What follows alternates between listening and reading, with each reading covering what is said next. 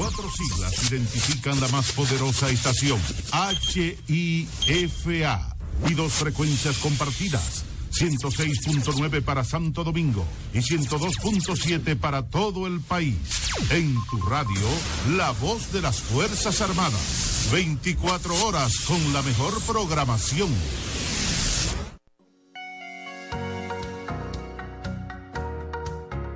Si te han dicho que no, tienes la capacidad de soñar, de elevar alto y firme la chichigua de tu vida. Sintoniza Lluvia de Chichiguas, un espacio diseñado especialmente para conectar tus sueños con la realidad. Refresca tus mañanas y escúchanos por la voz de las Fuerzas Armadas, de 7 a.m. a 9 a.m. cada domingo. Lluvia de Chichiguas, un programa que marca tendencias en un mundo de diversidad.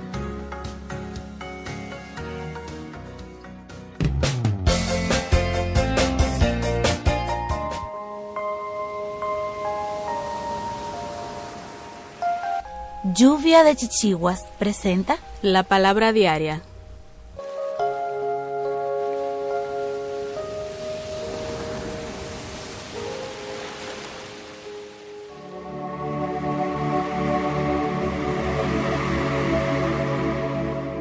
Al expresar mi divinidad interna, estoy en armonía con los demás. Si tengo un desacuerdo con alguien, no me irrito o reacciono Recuerdo que tengo el poder de disipar cualquier sentimiento impaciente que pueda estar surgiendo. Al orar, traigo a la persona a mi mente. Según inhalo, recuerdo atributos divinos tales como amor, paciencia y comprensión. Al exhalar, dirijo estos atributos hacia la otra persona. Mi respiración se sosiega, siento calma, toda irritación se desvanece. Esta pausa de paz me pone en armonía con lo divino y consecuentemente con la persona. En este estado de paz estoy más capacitado para discernir soluciones inspiradas divinamente y comunicarme mejor y de manera positiva y respetuosa.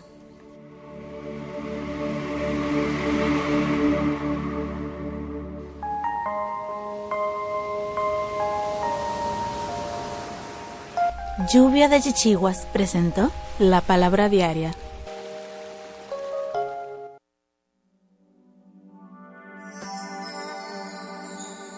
Sé que hay en tus ojos con solo mirar que estás cansado de andar y de andar y camina girando siempre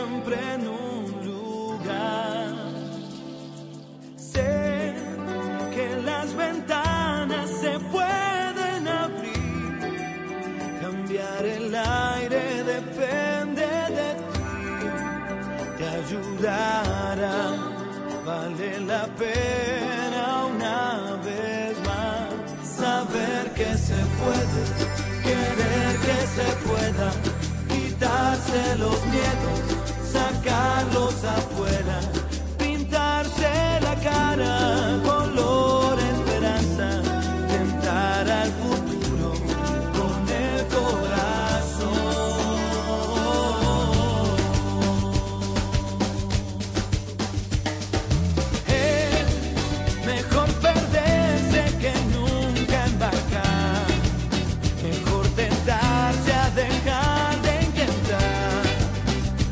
dejar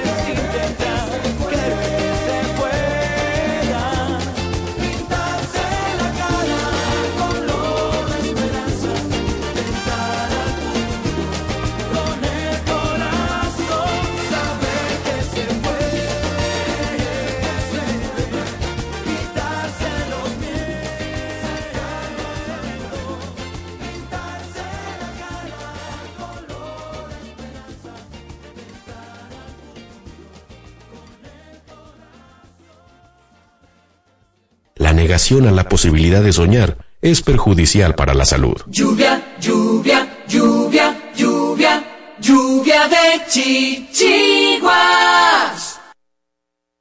Certificados representando al Círculo de Periodistas de la Salud y a Fundismavi, Fundación Manos Abiertas, que, bueno, obviamente son las instituciones junto a la Federación Nacional de Discapacidad Dominicana, FENADIL, que han hecho posible que esto pues se esté realizando hoy y que se siga realizando. La Fundación de Discapacidad Manos Abiertas se siente muy orgullosa de ustedes porque he visto que lo que le pedimos se ha cumplido. Están todos aquí como iniciamos y así terminamos. Por eso, además de que hay alguna algunos tipo de discapacidad que son notorios, o sea, que se ven, pero hay personas que tienen discapacidad que no se ven.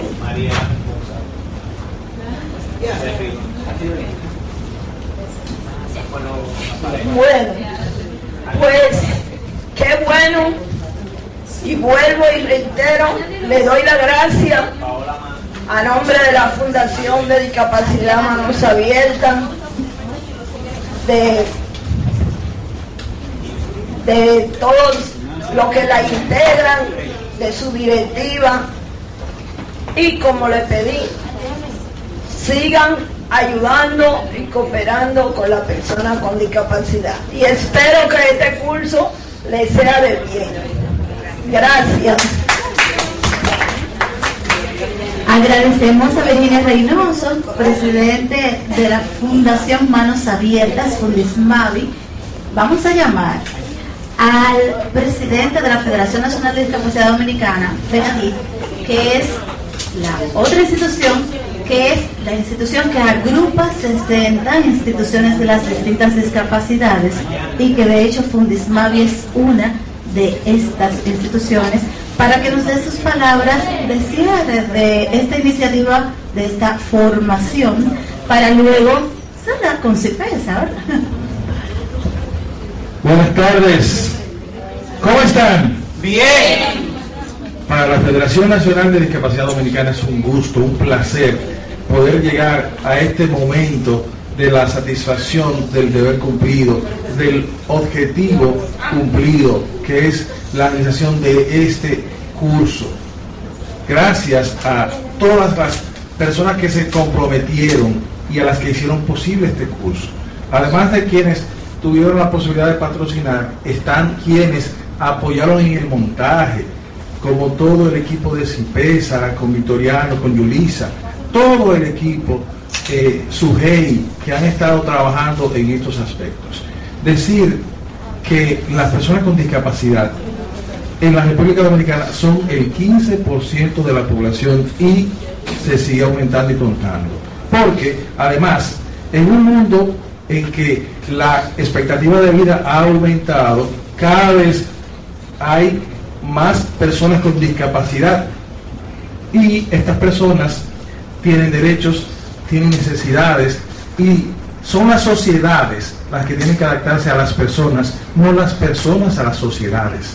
Y es importantísimo que veamos la vida de manera inclusiva, pensando en la diversidad. Somos diferentes y es la diferencia la que hace rica la humanidad. Que aburrido sería que fuéramos todos iguales. Es decir, eso siempre lo, lo destacamos. Entonces, un mundo tiene que pensar, porque desde la antigüedad se han visto las historias de gente con discapacidad, aunque el imaginario público y la presentación que se hace, por ejemplo, en la Biblia, es de una persona que está esperando el milagro para la reposición de su condición de regularidad. Hoy el milagro es pensar en que hay opciones para que esa persona viva y que puede vivir de manera íntegra, de manera feliz, de manera digna y que puede ser una persona productiva como lo fue Stephen Hawking, una persona parapléjica en Inglaterra y California, que fue el científico más destacado del mundo en los últimos años. Tenía la cátedra de Newton. Y ni siquiera podía hablar por sí mismo. No podía tampoco movilizarse de manera independiente, pero gracias a la tecnología y sobre todo a un país, a una sociedad que se abrió a esa persona, que en vez de cerrarle las puertas a esa persona, se las abrió y ganamos todos.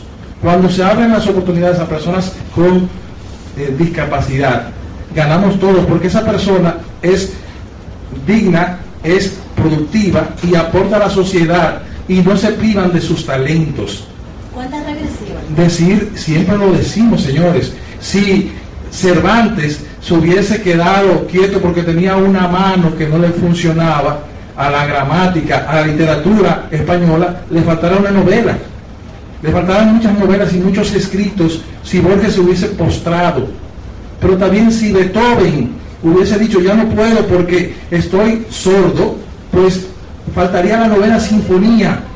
Entonces, decir en, este aspecto que eh, quiero reiterar que la inclusión es fundamental, pero no debe ser un discurso.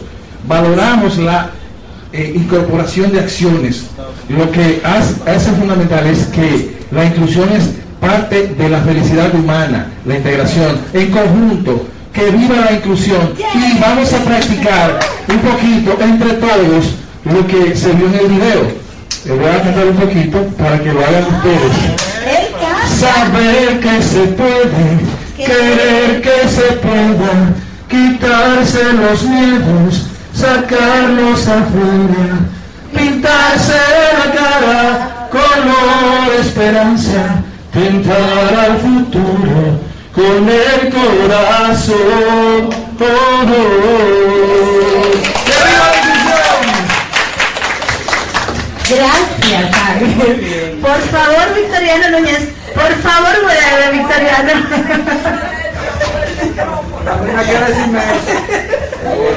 Buenas tardes a todos. Eh, Ángel y yo hablamos antes. Yo dije, Ángel, coge los minutos. Oh, ok. Y hay que aprovechar. Sí, entonces agradecer eh, a estas dos fundaciones, Mavi y Pelatí, y desde Cipesa abrazamos saludamos esta iniciativa y queremos a todos que se siga fortaleciendo eh, y por eso vamos a firmar un documento para seguir eh, trabajando eh, en este tema. Este taller, este curso que fue convocado para periodistas, principalmente, participamos unos 10 periodistas, ¿verdad? Y después el grupo fue complementado con otra persona, estuvimos por ahí reporteros estelares como José Rivas, no sé si lo conocen del medio, María Paula. y Marigeli Paula de- del grupo Telemicro. Entonces, sí, estuvimos con nosotros participando.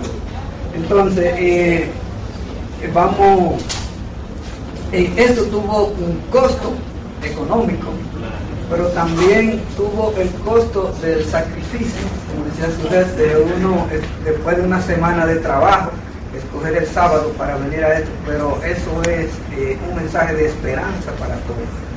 En realidad tenemos una población eh, con discapacidad muy alta, se habla de un 15%, como dijo Ángel, que eso supera el 15% de la población dominicana en más de 3 millones de personas. Oye, Siendo 3 millones, uno se preguntaría, pero ¿y ¿cómo? De 10 a 11 millones que somos, y 3 millones tienen algún tipo de discapacidad. Y cuando nos vamos poniendo adultos y cosas, pues vamos adquiriendo también discapacidad, porque ya, por lo menos en el caso mío, tengo que usar lentes para, para trabajar, para leer, ¿verdad? Entonces ya eso es una discapacidad. A veces cuando me hablan tengo que poner El oído. el oído, exactamente. Entonces eh, hay una gran deuda social del Estado con, este, con esta población de personas con discapacidad y los periodistas y todos nosotros, pues tenemos la responsabilidad de trabajar, de enfocar nuestro trabajo eh, con mira a, a que se busque, a que desde el Estado se busque solución. eh, eh, los ayuntamientos, tenemos aceras con invernales eh, tapados, vemos accidentes de personas con discapacidad visual en la calle, eh, las personas con discapacidad motora para accesar a un edificio, para cruzar una calle, mucha dificultad y hay que trabajar para que se le vaya buscando una solución a eso. Por suerte ya contamos con una federación, con fundaciones que trabajan estos temas y que están impulsando de que se cumpla con esta deuda. Entonces nosotros como comunicadores eh, debemos ayudar. Así que saludamos que estén aquí y, y que no solo porque hemos recibido una capacitación básica. Sería bueno de que se continúe con el segundo nivel para seguir fortaleciendo y quizá con esto uno se encuentre en un hospital, en un banco algo y pueda colaborar con una persona con discapacidad auditiva, colaborar, pero quizá no pueda llevar un diálogo muy amplio. Entonces lo, lo estamos invitando a que sigan con su proceso. Perfecto, gracias. Gracias a Victoriano Núñez, el presidente del Círculo de Periodistas de la Salud. Pero el siguiente mm, punto o tema es justamente lo último que él dijo. Para continuar procesando todo esto, es- por ahí alguien dijo ahorita, bueno, es paulatino. Ya tenemos mucho tiempo en esto, pero está bien. Como es paulatino, las cosas no se pueden quedar aquí. Tenemos que continuar haciendo que pase lo que tiene que pasar. Vamos a firmar el convenio entre la Federación Nacional de Discapacidad Dominicana, FENADID, y el Círculo de Periodistas de la Salud, CIPESA, para precisamente impulsar que lo que todavía no se ha hecho se.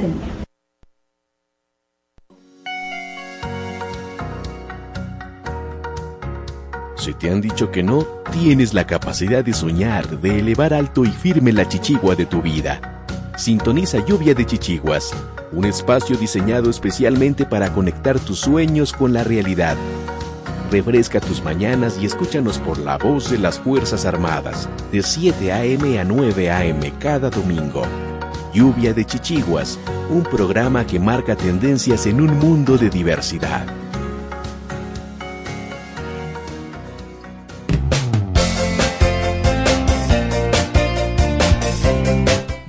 Y ahora sí, yo saludo. Buenos días, República Dominicana, y seguimos con Francisco, con Manuel y con ustedes en el contexto de lo que estaban escuchando acá en Te Cuento. Esto aconteció justamente el día de ayer. Se trata de un convenio firmado entre el CIPESA y la Federación Nacional de Discapacidad Dominicana. CIPESA es el órgano en materia de comunicación que cubre la fuente de salud. Vamos a decir que agrupa a los especialistas en el tema salud en cuanto a la comunicación, sea de medios escritos, televisivos, radiales, etcétera. Entonces, este convenio se ha firmado en eh, el cierre de lo que fue un curso de lengua de señas que permite que viene a, a ser parte de una iniciativa para impulsar lo que es la comunicación inclusiva en la República Dominicana. Nosotros como Federación Nacional de Discapacidad, como instituciones, pues son 60 instituciones que componen la federación, eh, que velan por el bienestar de las personas que tienen algún tipo de discapacidad, pero sobre todo porque se cumpla la ley en materia de discapacidad, la cual aún está en proceso. Bueno, pero parte de ella es el asunto del acceso a la información. Las personas que tienen discapacidad auditiva son las más perjudicadas, viven en un mundo en silencio, ¿verdad? Entonces, si no hay lengua de señas, no hay comunicación y bueno, no hay forma de entender qué pasa alrededor. Entonces, esta es la importancia de lo que ha acontecido.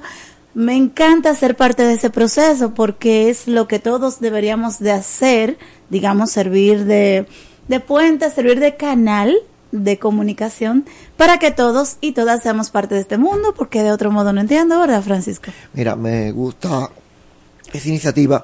Por ejemplo, Indotel, no sé si sabías, hizo toda una campaña en la cual publicó en braille también los derechos y deberes de los usuarios, así como de las prestadoras. Y eso estaba, digamos, para las personas que son visuales, más como material impreso. Exacto. Pero recientemente hizo toda una campaña e incluyó a las prestadoras de telecomunicaciones para que se incluyeran también en esto. Y les brindó a cada una un librito que precisamente tiene esto, pero escri- escrito únicamente en lenguaje braille, de manera que una persona con discapacidad en el visual sistema braille. Correcto. El sistema braille es el sistema de lectoescritura para las personas que tienen discapacidad visual. Correcto. En otras palabras, es un sistema basado en puntos, no son letras convencionales. Y si usted ve, pero no sabe braille, no lo puede leer. Igual que el que no ve y está escrito en tinta, no lo puede leer. Entonces ahí hay un tema. Y yo creo que, eh, buenos días, primero que todo, Hola, la importancia de esto, como bien decían los expositores, de el permitir que vivamos en una sociedad más inclusiva, de que me gustaba mucho lo que decía el señor, no, no, no recuerdo el cargo, de que el, las ciudades deben adaptarse a los ciudadanos. Y es una realidad, eh, porque Él es Ángel Espinal, el presidente de FENADI. Perfecto, gracias, Sujei. Entonces, él decía eso y es una realidad porque las personas que sufren de alguna discapacidad, el Estado tiene, digamos, la obligación por, por, lo- por un, de- por un derecho fundamental que propiamente tiene en la Constitución Dominicana de, de precisamente hacerlo, hacer, dar, eh, garantizarles la accesibilidad, la movilidad eh, y que tengan una vida amigable en sociedad. O sea, que yo pienso que es un mensaje de mucho valor y que obviamente hay que hacer acopio de él. Y que Eso esta es capacitación permite eso, este tipo de acuerdos. Exacto. Entonces, también hay que destacar que en esta mm, iniciativa eh, tuvimos la interacción, el apoyo de una de las instituciones miembros de FENADIT, que es Fundismavi, la Fundación Manos Abiertas, que estuvo ahí cooperando con el desarrollo de lo que ha sido esta capacitación que se va a extender, porque esto fue un curso básico, fue un intensivo de cuatro semanas del mes de agosto.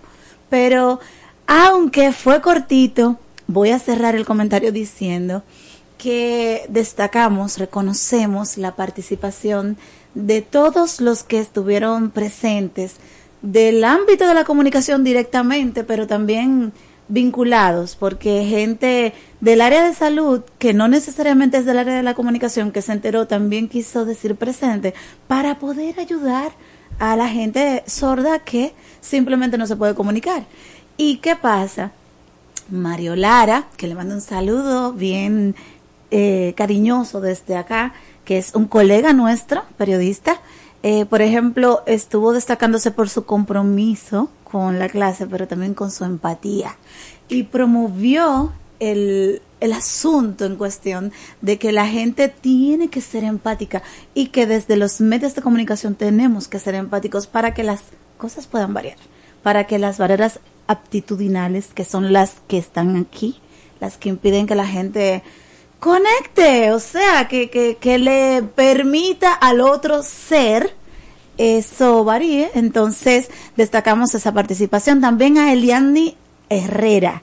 Es una joven de trabajo social, una joven estudiante de la carrera de trabajo social, que empezó una campaña. Ella no es de los medios directamente, ¿verdad? Pero ella empezó una campaña mediática solicitando intérprete de lengua de señas en noticiarios tan importantes como por ejemplo SIN. Entonces, ahí voy. La importancia de este tipo de iniciativa mueven a que la gente realmente se mueva, se motiva a hacer que las cosas pasen. que hagamos un aporte. Exacto. Entonces con esto cierro. Vamos arriba chicos a continuar con Sandro Suba y sus acostumbradas reflexiones, este creciendo desde dentro. Después vamos con lecciones de valor y María Cristina Camilo. Vive, sueña, disfruta y vive como si hoy fuera el mejor día de tu vida. Sigue en sintonía con La negación a la posibilidad de soñar es perjudicial para la salud. Lluvia, lluvia, lluvia, lluvia, lluvia de chichiguas. Hola, mana. Hola. ¿Y qué tú tienes? Oh, demasiado trabajo. Poco descanso y poco dinero. Ah, yo tengo la solución. ¿Cómo así? Turisol. ¿Y qué es eso? La Agencia de Turismo Social, Solidario y Sostenible. Programa tus vacaciones. Es tu derecho y tu salud. Pero, ¿la financian? Claro que sí. Comunícate al 829-295-7865 o escribe al correo turisolrd.gmail.com. Ah, pues ahora mismo lo estoy contactando. Somos el Centro de Salud Bucal Doctora Zoila Fernández y recuerden que tenemos más de 25 años ayudando a las personas que se sienten insatisfechas con su salud bucal y con la apariencia de sus dientes en sentido general. Y la hemos ayudado a recuperar la sensación de bienestar y salud que todos nos merecemos. Tenemos todas las especialidades dentro de nuestro centro y estamos ubicados en la Avenida Independencia 457, Hotel Riazor, consultorio número 2, Odontolife, Santo Domingo, República Dominicana. Wellness es bienestar. Una empresa que promueve a otras empresas el equilibrio saludable entre la mente, el cuerpo y las emociones de las personas. Wellness es bienestar. Utiliza el masaje Shiatsu, asegurándoles un estado de felicidad y bienestar a las personas y mayor productividad a las empresas. Contáctanos 809-239-9982, 809-644-9807. Wellness es bienestar. Para prevenir el cólera, se recomienda lavarse las manos con agua y jabón después de ir al baño y antes de cada comida. Consumir alimentos bien cocidos y preparados con agua potable. En todos los casos, para mayor cuidado, hervir el agua antes de consumirla. Si tienes evacuaciones diarreicas acuosas varias veces al día, mantenerte bien hidratado y acudir inmediatamente al centro de salud más cercano. Protégete del cólera. Juntos contra el cólera. La prevención es un asunto de todos. Ministerio de Salud Pública. Nuestros servicios más cerca de ti. Anúnciate en Lluvia de Chichiguas. Si tienes un negocio, vendes un producto o servicio, tienes un emprendimiento, contáctanos 849-816-5508 WhatsApp, correo lluvia de chichiguas arroba gmail.com. Lluvia de chichiguas. Reflexiones para transformar el ser, creciendo desde dentro, en voz de Sandro Suba.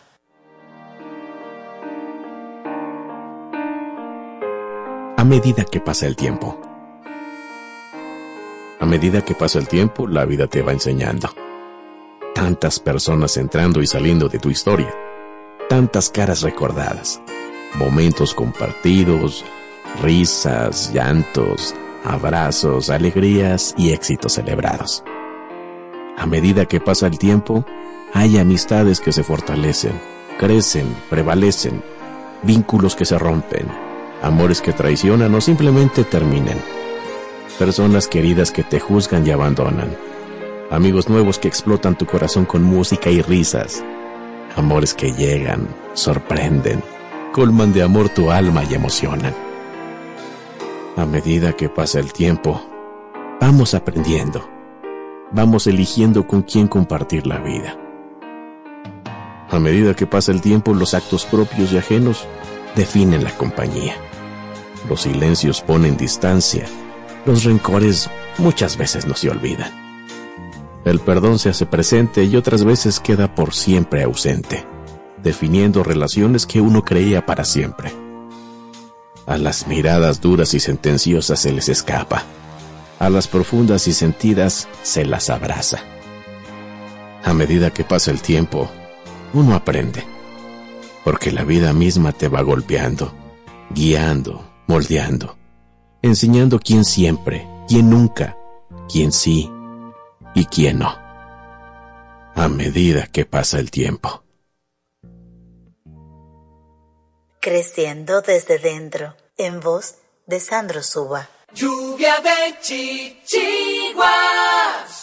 Lluvia de chichiguas. Continúa escuchando y dale hilo a tus chichiguas.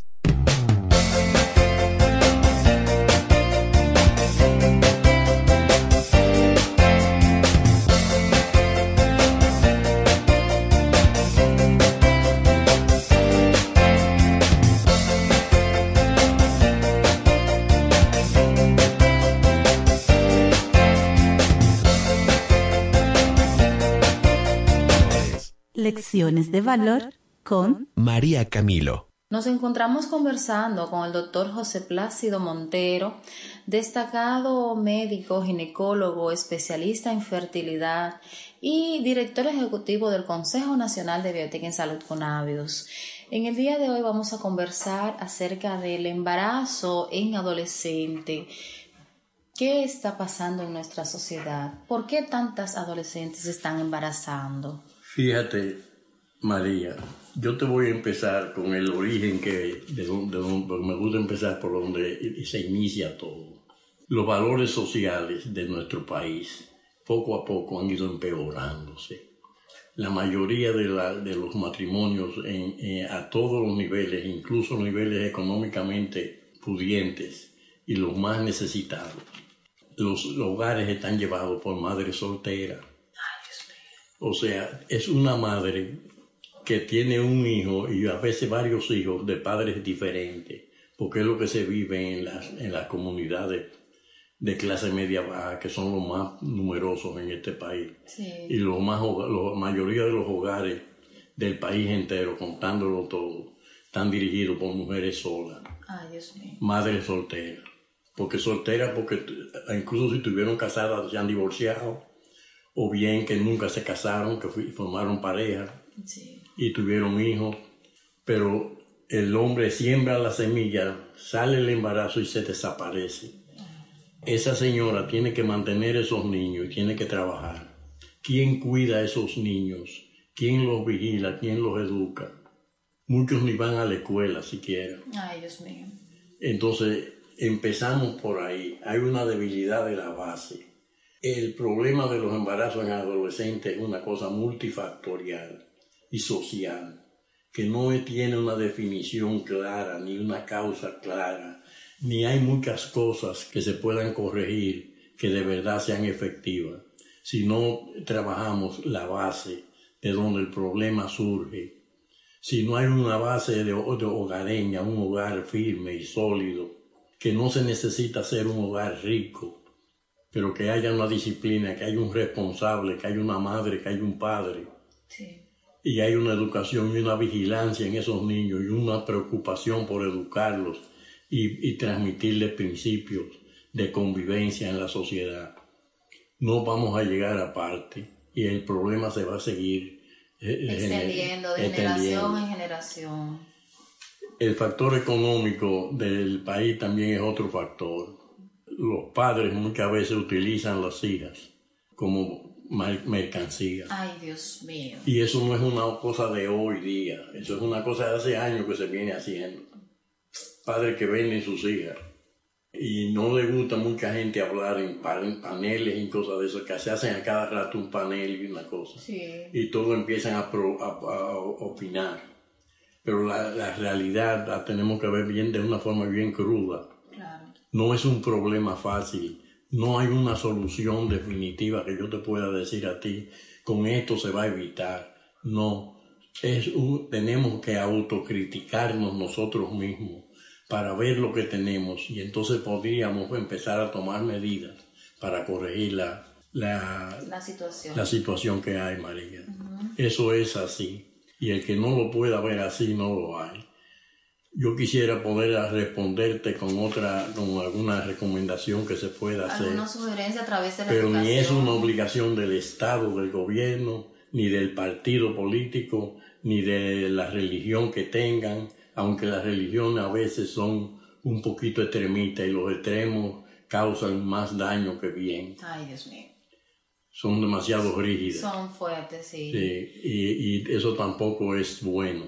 Pero doctor, ¿y si hacemos alguna propaganda, alguna eh, promoción? La promoción hay que hacerla, la, promoción hay que hacerla primero en la formación de los hogares. y en el emparejamiento de las, de las, de- del hombre y la mujer. Bien. En cómo regular eso de que tenga una calidad y una, una- y un- y una composición y una, y una participación distinta para formar un hogar. Claro. Por ahí, hay que- por- por- o sea, no podemos tirarle a la sociedad me- eh, solicitarle medidas si no empezamos por nosotros mismos aportando so- soluciones. Tú ves que pasan desgracias, eh, eh, mujeres que la mata el marido, Ay, que, que- que- que con la- el progreso de las noticias y la facilidad de la comunicación se oyen y se hablan más de la cuenta quizás incluso ahora. Y son situaciones que tienen el mismo origen, el hogar, debilidad en la formación, cuando se forma la pareja se une para formar un hogar y tener hijos. Ese es un punto fundamental. De acuerdo. Y mientras tengamos nosotros más de la mitad de los hogares dominicanos siendo dirigidos por madres solteras, que los padres ni siquiera pasan por Navidad a, regal- a llevarle un regalito a los hijos. Y muchos no saben ni dónde vive el papá. Ay, Dios mío. Difícil. Es muy difícil la situación y por eso no hay una salida eh, completa, sino que es multifactorial y las medidas deben ser de que abarquen varios sectores de la sociedad y una buena voluntad y cogerá tiempo Sí. porque se puede ir corrigiendo, pero no porque yo corrija un aspecto de, del problema, voy a resolver el problema entero Claro. sino fortifico las otras debilidades. Y en la investigación todos sabemos dónde está el problema. Lo que tenemos que proponernos como sociedad a ayudar a que eso se eduque para evitar que esas situaciones se den en la sociedad. Claro. Así que yo te voy, te, te voy a responder tu inquietud. Sí. No hay una medida definitiva, no hay nada que uno pueda hacer Tiene que ser un conjunto. cada cual puede hacer una labor y satisfacer. Si tú salvas un hogar, si tú consigues que un hogar eh, adopte principios de convivencia, no importa religioso o la- lo que tengan, y lo eduques y fortifiques un hogar, tú estás aportando algo a la solución. Pero todos debemos de hacer lo mismo para conseguir una solución definitiva. Amén, amén. Si trabajamos hoy, podemos ver los resultados mañana. No podemos pretender que sea un resultado de un día por otro, ni, ni pretender que porque pen- pensamos que resolvimos un problema, Ujú, ya, ya con eso acabó. ya está todo arreglado. Sí. No es así, no. Cada caso es individual Claro. y hay factores básicos. El principal es la debilidad del hogar. De acuerdo. Aquí se ha perdido mucho esa, esa relación, esa, esa- eso que había cuando yo era niño. Tiene que ver, doctor, puede ser el tema de que también mamá y papá eh, se tienen que ir a trabajar los dos. Antes papá salía a trabajar y mamá se quedaba al cuidado de los niños. También eso puede ser un factor. Que Eh, las no, parejas que lo es, se unen. No es que puede ser, es Ujú. que lo es. Sí, Pero, pero la importancia es el mantener la pareja claro. Y que de forma que buscarle la vuelta a que esté alguien, algún adulto, y en eso nosotros tenemos muchos factores favorables. Claro.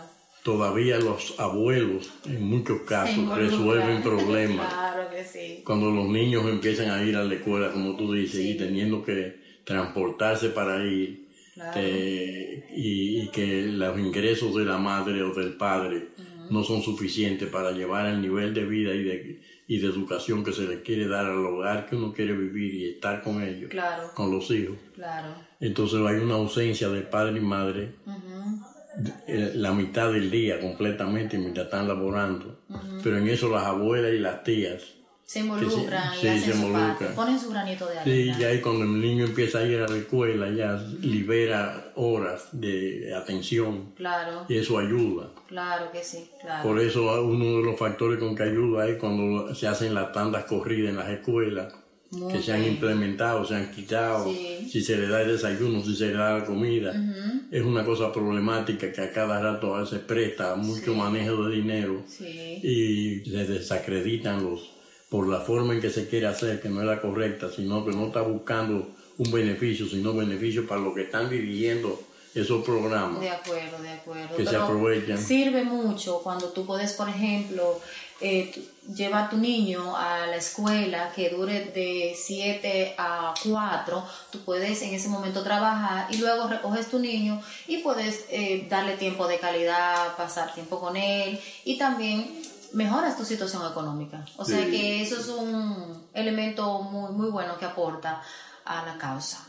Pues, doctor, muchísimas gracias por esta entrevista. Esta entrevista es para todas las personas que nos escuchan del nuestro queridísimo programa Lluvia de Chichiguas.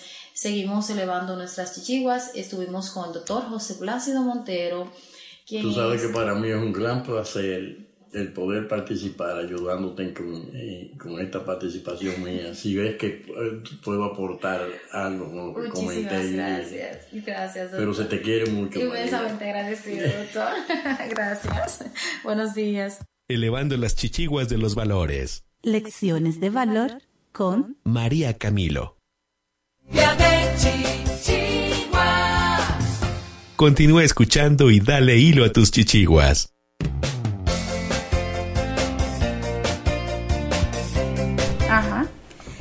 De vuelta, ahí oíamos a María Camilo. ¿Cómo tú estás, María? Hola, hola, ¿Todo ¿cómo bien? están? Oh, bendecida por la gracia de Dios. Ay, qué bueno y qué interesante ese tema. Gracias. Ese tema que nos has compartido en Lecciones de Valor. Ay, sí. Un segmento nuevo en el programa que apenas tiene su segunda edición. Sí. Bien. Entonces ahora haciendo transición dramática al derecho de ser persona, vamos a saludar a nuestra invitada. Qué honor, qué honor. Me encanta. Qué bueno que pudiste venir tan pronto porque fue hace unos escasas semanas, quizás un mes, no sé, que estuvimos conversando con Eridania Rodríguez.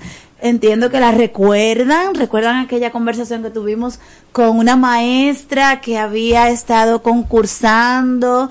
Esto era una eh, algo que el Ministerio de Educación había lanzado a nivel nacional. Ella es de San Pedro de Macorís. Bueno, accedió, ganó, se motivó tanto que siguió escribiendo, tiene un libro, lo publicó y bueno, ahí está la feria del libro de lo más ella.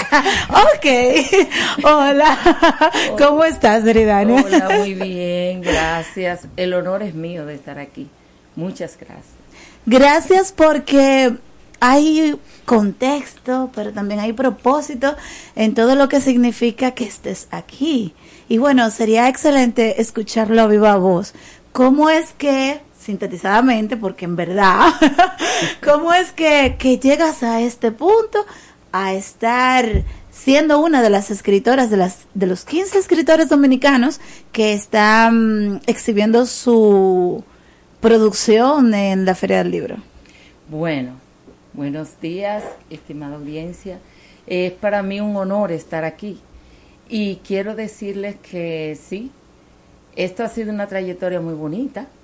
En el 2017 comencé a escribir cuando participé en New Hampshire, en Estados Unidos, por un mes en el Proyecto Nacional de Escritura allá. Entonces eso siguió. Dios tenía en sus planes que hoy iba a estar aquí, porque participé en el 2022 en el concurso nacional de escritura, Escribir desde las aulas, en el renglón de ensayos y gané a nivel nacional en segundo lugar. Y para mí es un privilegio, ya que el domingo próximo, Sujei, el día, eh, el próximo domingo en la Feria del Libro, serán, seremos reconocidos todos los ganadores. Me parece que es domingo 3. Sí, Ok. sí, domingo 3. Serán reconocidos ahí. Excelente. Sí, estamos muy emocionados. Bueno, pero todo esto conllevó, eh, surgió con un propósito muy lindo. Eh, dinos el título del ensayo con el que ganaste y conecta de una vez con lo del libro que tiene un propósito muy particular e importante en este tiempo. Sí, realmente, sabe, era a raíz ya finalizando el COVID-19 y todos teníamos miedo. Yo entonces escribí ese ensayo, ¿Cómo vencer el miedo?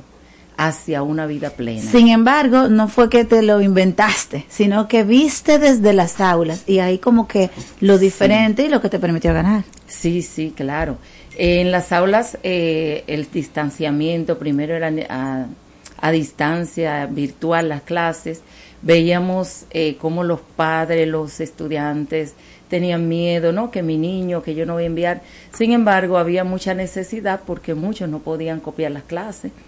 Y veíamos el miedo que estaba arropando. Entonces, eso me inquietó a, ir observando. Luego entramos semipresencial y comenzamos a observar desde las aulas ya directamente, eh, pero veíamos la necesidad de los niños de estar en las aulas. Entonces, de ahí viene el subtítulo, hacia una vida plena, porque con miedo no se puede vivir plenamente. Entonces el miedo hay que vencerlo. Sin embargo, el miedo puede ser positivo y negativo también. ¿Cómo así? Sí. Espérate. Sí. ¿Cómo así? Sí, puede ser positivo porque el miedo es que nos ayuda a tener cuidado cuando vamos a tomar decisiones. Ok, estar en alerta. Sí, estar alerta. Entonces, el ser humano tiene esa capacidad. Entonces, eh, lo que hay es que analizar quiénes son esas personas y esas señales que nos dicen que estamos tomando la decisión correcta. Por ejemplo, en el COVID-19 había que tomar sus medidas de precaución. Claro. De lo contrario, íbamos a morir. Pero por ese miedo nos cuidamos, pero ese miedo no puede ser insano, porque cuando ya pasa los límites, entonces ahí es que se convierte en dañino. Nos paraliza, nos limita. Bueno, yo tuve que vencer el miedo, porque yo dije, yo voy a escribir y voy a participar, estando en San Pedro de Macorís. Y sentía una corazonada, sí, es que este tema se necesita, tiene que llegar. Bien. Sí. Hay que hacerle caso al corazón. Hay que hacerle Entonces de ahí conectas con comunicación Sí. efectiva. Sí, el libro La importancia de la comunicación Ajá. efectiva. Siete pasos para lograr el aprendizaje significativo. Mm. Según ustedes pueden ver, conecta con cómo vencer el miedo. ¿Por qué? Porque hay, todo conlleva la comunicación. La comunicación es inherente del ser humano, es vital. Desde, el, que el, desde que el feto está en el vientre de la madre, tiene que haber una comunicación efectiva. Si no es Ay, efectiva... qué linda. Sí, porque el bebé sabe cuando lo rechazan desde el Ay, vientre. sí. Entonces, desde ahí la madre le está comunicando a- al feto. Cierto. Entonces, luego al nacer también, eh, aquí lo explica, el primer paso, porque son siete pasos para lograr el aprendizaje significativo, eh, explica cómo eh, no podemos definir la vida por un, un episodio de dolor, una situación difícil, que fue la que pasamos con, con el COVID-19. Ujú. No podemos decir, no, vamos a vivir todo el tiempo en, en problemas. Escuchamos muchas canciones que decían, pronto nos abrazaremos, pronto, no-". y ya llegó. Aprovechen y abrácense. Sí, ámense, quiéranse. O sea, el COVID-19 nos dejó una gran, un, un gran mensaje. Enseñanza, sí. Sí, una enseñanza. Entonces, la importancia de la comunicación efectiva. Porque, sin embargo, tenemos el chance de comunicarnos efectivamente con nuestros seres queridos, aún con los enemigos, para decirles que la vida es diferente. Pero muchas veces no lo hacemos, discutimos, eh, nos enojamos, guardamos rencor y todo eso nos hace daño. Claro. Entonces la comunicación efectiva lo que busca es que el mensaje llegue claro y que haya empatía no solo del emisor, sino también del receptor. Que tanto el emisor lo, lo comunique claramente y con buenas intenciones, pero el receptor también coopere para comprender eh, y sobre todo los valores. Hay que ponerlo en práctica para una buena comunicación efectiva. Debe haber un respeto, debe haber empatía, eh, esfuerzo, responsabilidad. Porque si alguien viene siempre a darte excusas, no pude hacerlo, entonces ya ahí el, el receptor va, se va a enojar y va a decir, no, espérate, tú estás abusando. Entonces los valores son imprescindibles para la comunicación efectiva. Excelente. Entonces el libro en cuestión ya está disponible en República Dominicana en físico. En Porque era por Amazon. Sí, ayer estuvimos haciendo el lanzamiento con la Escuela de Escritores. Eh, hay dos escritores dominicanos que residen en Estados Unidos y están aquí y expusieron sus libros ayer, lo lanzaron y están en la Feria del Libro, al igual que este. Todos también están en en Amazon.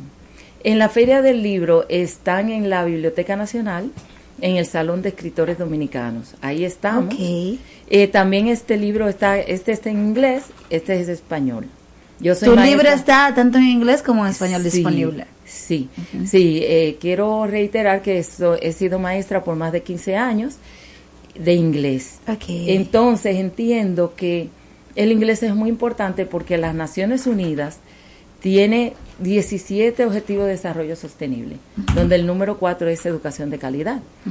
Entonces, el idioma inglés es el idioma universal y Sí. comercial. Sí. Entonces, si no, si no está en inglés, es posible que no llegue muy lejos. Entonces, queremos que el mensaje llegue. Que llegue. Ya sea a, la- a los lugares donde se habla eh, inglés como primera lengua o como segunda lengua. Aún China tiene inglés como segunda lengua. Exacto. Que eso no es un problema y sería excelente. bueno, pero realmente todo es eh, en un desarrollo significativo y secuencial. O sea, ganaste, empezaste con el libro, lanzaste el libro, estás en la feria del libro, pero dime, realmente ha ido, venciste el miedo y ese es el resultado. Sí, así es. Incluso para estar aquí desde San Pedro de Macorís, con dos niños pequeños, también tuve que vencer el miedo. Porque lo primero es que dicen, no, espérate, tú tienes un niño de nueve años, tú tienes que ser primero madre. Y yo, bueno, pero yo quiero que mis niños también venzan el miedo. Exacto, con, con el ejemplo. con el ejemplo y, me lo- y los traje. Muy Buscamos un aparta hotel cerca, pues yo dije, no puedo estar estresada. Y ahí tenemos ya tres días. Eh, sí, entonces eh, yo creo que el aprendizaje ha sido significativo. Pudiste conjugar entonces el rol de madre con el rol de escritora. Así Qué bueno que es. pudiste lograr esa fusión. Sí, sí, sí, porque he, he escuchado historias de personas que, que eh, en sus giras han tenido que dejar los niños y es un problema. Sí. Entonces, ya quizás de una manera un poquito más abstracta, pero definitivamente se refleja en lo concreto.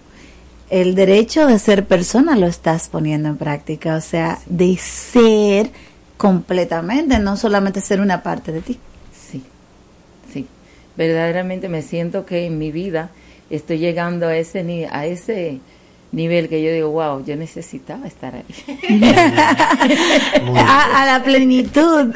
a plenitud. Excelente. Cómo vivir una vida plena, que es la, el subtítulo del ensayo. Entonces, sí, de verdad que sí. Eh, comencé, he venido eh, manejando desde San Pedro de Macorís acá en otras ocasiones, pero ahora y por este tiempo, y entonces con el GPS me he trasladado a diferentes lugares rápido, yo digo, wow, en verdad venci- hemos vencido. Bravo, eso aplauso. Es cierto. Licenciada, una pregunta, si pudiéramos, si pudiéramos resumir su ensayo, ¿cómo, en, en tres palabras o en tres frases, cuáles serían ese resumen del ensayo Sí. hacia una vida plena? Bueno, eh, fe. Fe. Bueno, yo diría también esperanza y amor, como dice la Biblia. fe, esperanza y amor. Magnífico. Excelente. Sí. Sí, porque sin el amor no, lo demás se cae. Sí. Y fe, como dices, es creer que va a ocurrir, aunque no tengas las herramientas lógicas inclu- incluso concretas que te digan que va a ocurrir. Es simplemente Exacto. un salto, como dicen Tener la un salto de certeza. fe. Sí. Sí. Y esperanza. de ver lo que aún no ha acontecido. Gracias. Ha sido un placer tenerte en cabina, Eridania. Y bueno, vamos a aprovechar para invitar a la audiencia que vaya a la Feria del Libro y que vaya al stand que está en la Biblioteca Nacional. Nacional, sí. Ahí es que están los escritores. Los escritores dominicanos, sí. Bueno, Escuela de invitados. Escritores, sí, la- Excelente, invitados todos. Vamos a apoyar lo nuestro y vamos arriba porque hay que ir al, al himno nacional para la pausa obligatoria. Continúa escuchando y dale hilo a tus chichiguas.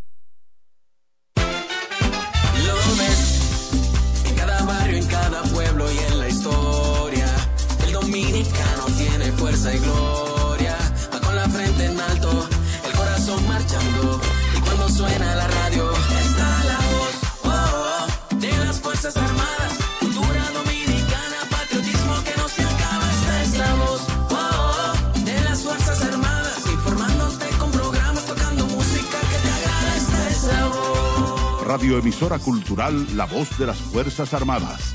HIFA 106.9 para Santo Domingo y 102.7 FM para el interior del país. Primero lo nuestro.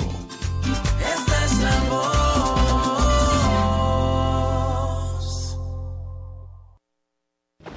La temporada ciclónica inicia el primero de junio y concluye el 30 de noviembre.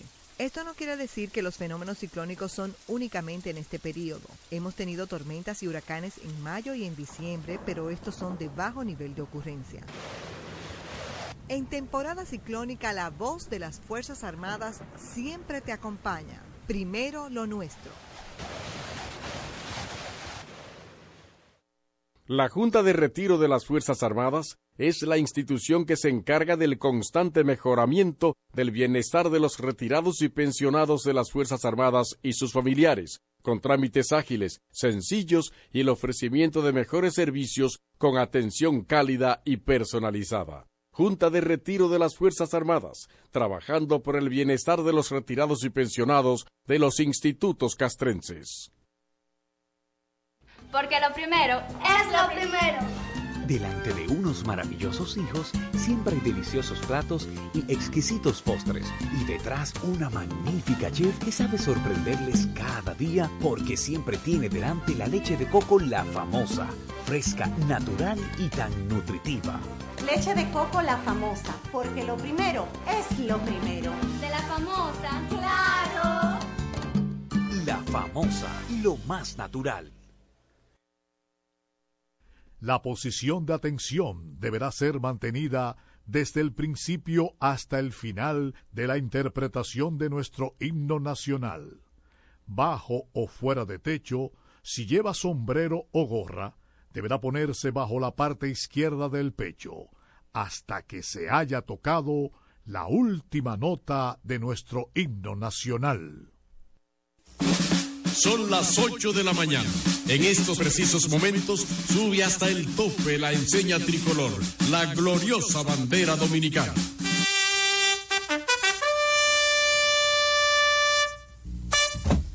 ¡Presente!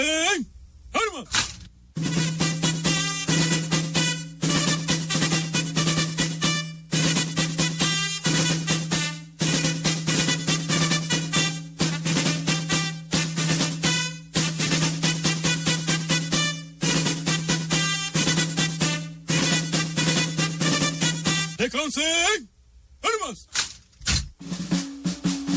Gloriosa bandera dominicana ondea ya en todas las instituciones militares, públicas y privadas para describir en su batir airoso las glorias inmarcesibles de nuestro país que nos hacen recordar los hechos heroicos de los valientes soldados que nos legaron una patria libre, independiente y soberana bajo el lema inmortal impreso en su escudo, Dios, patria y libertad, República Dominicana.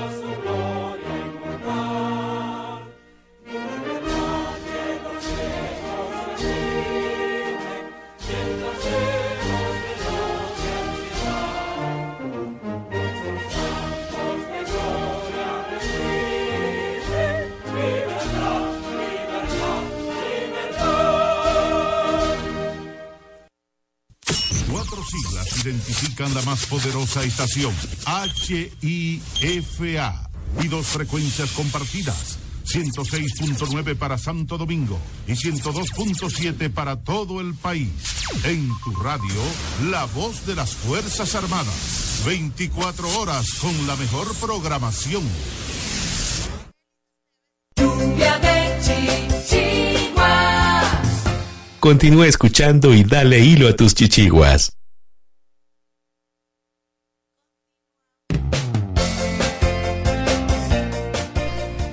De vuelta estamos en Lluvia de Chichiguas por la voz de las Fuerzas Armadas, 106.9 FM para Santo Domingo.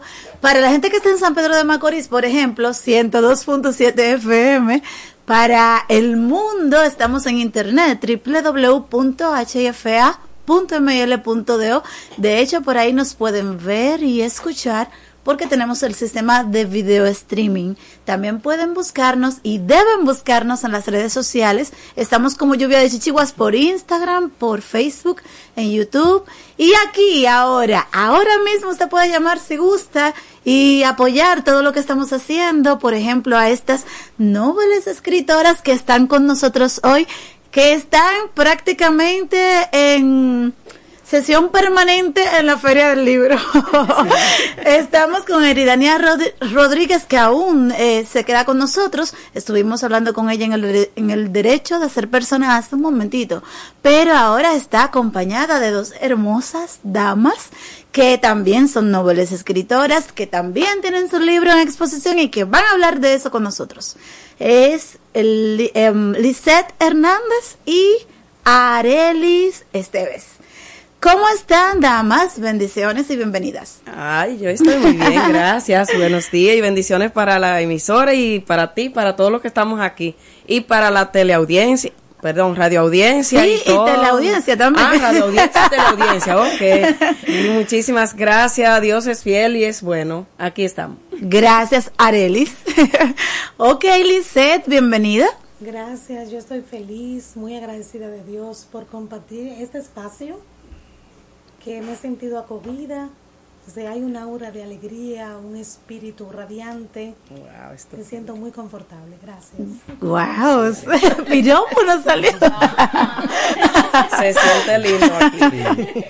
De verdad, gracias. Pero cuéntenos eh, de manera especial de esos libros que ustedes están publicando, que ha sido la primera experiencia. Ya estuvimos conversando con Eridania del, de ella y ahora queremos saber de viva voz acerca del de ustedes. Arelis, Oh, toma la palabra. Muchísimas gracias. El título de mi libro es Divorciada y a cargo de mis hijos. ¿Qué hago con, con mi ex? ¿Cómo construir una relación de padre divorciado? Eh, mi libro está inspirado y, y con el- la visión de llevarle este el contenido a mujeres que estén pasando por el proceso del divorcio y también a padres, ¿por qué no? A los hombres, ¿verdad? Muy bien, También muy a los hijos que están inmersos en ese proceso, pero sobre todo y, eh, para aquellos que quieren curar y continuar la vida, a sabiendas, ¿verdad?, que el, el divorcio duele y quedarse con hijos a cargo, o sea, con las responsabilidades, una responsabilidad muy grande. Yo digo que pesa mucho esa responsabilidad de ser padres. Y más, entonces cuando hay un divorcio, en, en la eh, ¿cómo hacer eso? O sea, ¿cómo llevar? Porque los hijos se quedan con uno de los dos en este país y la patria, eh, la patria potestad es compartida, o sea, que se comparte, ¿verdad? Eh, está orientado a eso y también a, a- a los que están casados y a los que se piensan casar, porque es como un manual, aunque es mi historia, esa historia lleva paso a paso. O sea que es un testimonio. Es un testimonio. De acuerdo. Personal. O sea, es muy responsable con la idea de edificar, de orientar, de cómo salir de un dolor. O sea, están las etapas del dolor, eh, con ejemplos, ¿verdad? De qué pasó con, con mi historia. Hace 24 años y, y ese libro sale a la luz ahora, o sea, está publicado en Amazon y está en la Feria del Libro. Pero realmente el propósito de ese libro es edificar, levantar y ayudar a, a salir de procesos y también a construir una relación eh, como padres eh, porque no termina. Eso es por siempre y para siempre. La relación de un hombre y una mujer cuando hay hijos no termina nunca. No, Terminó el realmente, divorcio. Ujú. exacto. Terminó el divorcio. Es una realidad, aunque no pasa así y que debería ser. Sí. Eh, esa es una realidad muy dura, sobre todo cuando el divorcio se da en, en situaciones con- complicadas. Exacto. Y, y, y cómo salir de ese, de ese trauma y superarlo, y- pero sobre todo continuar la vida, como decir por ahí como si nada fuera. No es que no es nada, es que hay, que continuar la vida. Claro. Y Hay que seguir adelante. Sí, hay que buscarla. Y, es, y una de las mejores maneras de llevar la vida, porque la vida en sí misma, yo a veces he dicho que es muy injusta. Sí, demasiado. Y esas injusticias, eh, porque bueno, yo no sé, yo voy a decir esto porque es mi testimonio. Yo le decía a mi mentor Carlos Aparcedo de la Escuela de Autores que yo no podía escribir un libro sin, eh, sin o sea, dejando a Dios. Claro. Porque Claro. quien me ha levantado y quien me ha guiado y quien me ha sostenido es Dios. Amén. Ay, y eso es lo que ha pasado. Mi libro, eso es lo que lleva. Dice ahí que no es un libro de, de tratado de bíblico, pero sí está basado en textos bíblicos que me edificaron a mí, me ayudaron a salir. Yo digo que si no hubiese sido por él, yo no estuviera viva hoy. Es Por- así. eh, no Yo lo creo. Sí, no, no, no. eh, en el trauma del divorcio. O sea, yo no estuviera viva. Porque muchas cosas están ahí eh, contenidas en mi libro. Que invito a leerlo y a pasar por la feria del libro. Es Ah, bastante edificante según estás describiendo de lo que trata. Y hay que estar en el zapato para poder entender cosas realmente. Y sabes que cuando estaba escribiendo mi libro, eh, tuve mucho miedo porque es una historia que mis hijos ya son mayores, son 35 años, 34 y 29. Y es como me dijo mi hija menor. Yo hablé en voz alta. Lo que tenía por más casi 24 años llevaba por dentro sola. Y sale a la luz porque se habla mucho del divorcio y las consecuencias. Yo leí muchos libros, muchas tesis antes de escribir mi libro. Y, y me di cuenta que nadie habla de esos procesos internos que pasan en el ser humano. Y por eso yo decidí escribir el libro, a pesar de mis, de mis miedos, de que iba a exponer una parte mía muy neurálgica que poca gente se atreve a hablarlo. Pero mi propósito aquí es levantar, el edificar. Es verdad. Y que lo que no se puede, no se puede. O sea, Exacto. hay un, ti- un capítulo que habla de juntos, pero no atados. O sea, ahora estamos juntos como padres. Él en su vida y yo en la mía. Y, y eh, pero no me ata a un hombre o, o a un, o- o a un hombre no le ata a una mujer por siempre y para siempre simplemente porque hay hijos. Entonces hay que buscar la mejor manera y ahí es- está en ese libro. Y yo hablo de varios puntos, pero hay dos específicos, que es la gratitud y el perdón. Esos dos dones o virtudes que Dios nos regala, eh, yo contemplo, porque gracias a ese proceso, yo estoy hacia aquí, hacia arriba, levantada, presentando mi libro al mundo, porque como está en Amazon, ya mucha gente lo ha adquirido. Y lo estoy presentando en la Feria del Libro, ayer los presentamos. Y lo estás presentando en Lluvia de Chichiguas. Exactamente, Exacto. y tengo esta oportunidad de estar aquí. Y, y digo que es un sueño que se realizó en mi vida porque yo soñaba con ser escritora. Lo, y de hecho tengo un libro hace más de 20 años que comencé y no es ese, porque ese, ese fue, ese comenzó a escribirse en marzo, ese libro, y en abril ya estaba listo. Porque cuando hay una historia que contar para edificar a otros, eso es, yo estoy para servir, para servirle a Dios de la manera en que Él me ha eh, como instruido. O sea. Dios me ha instruido.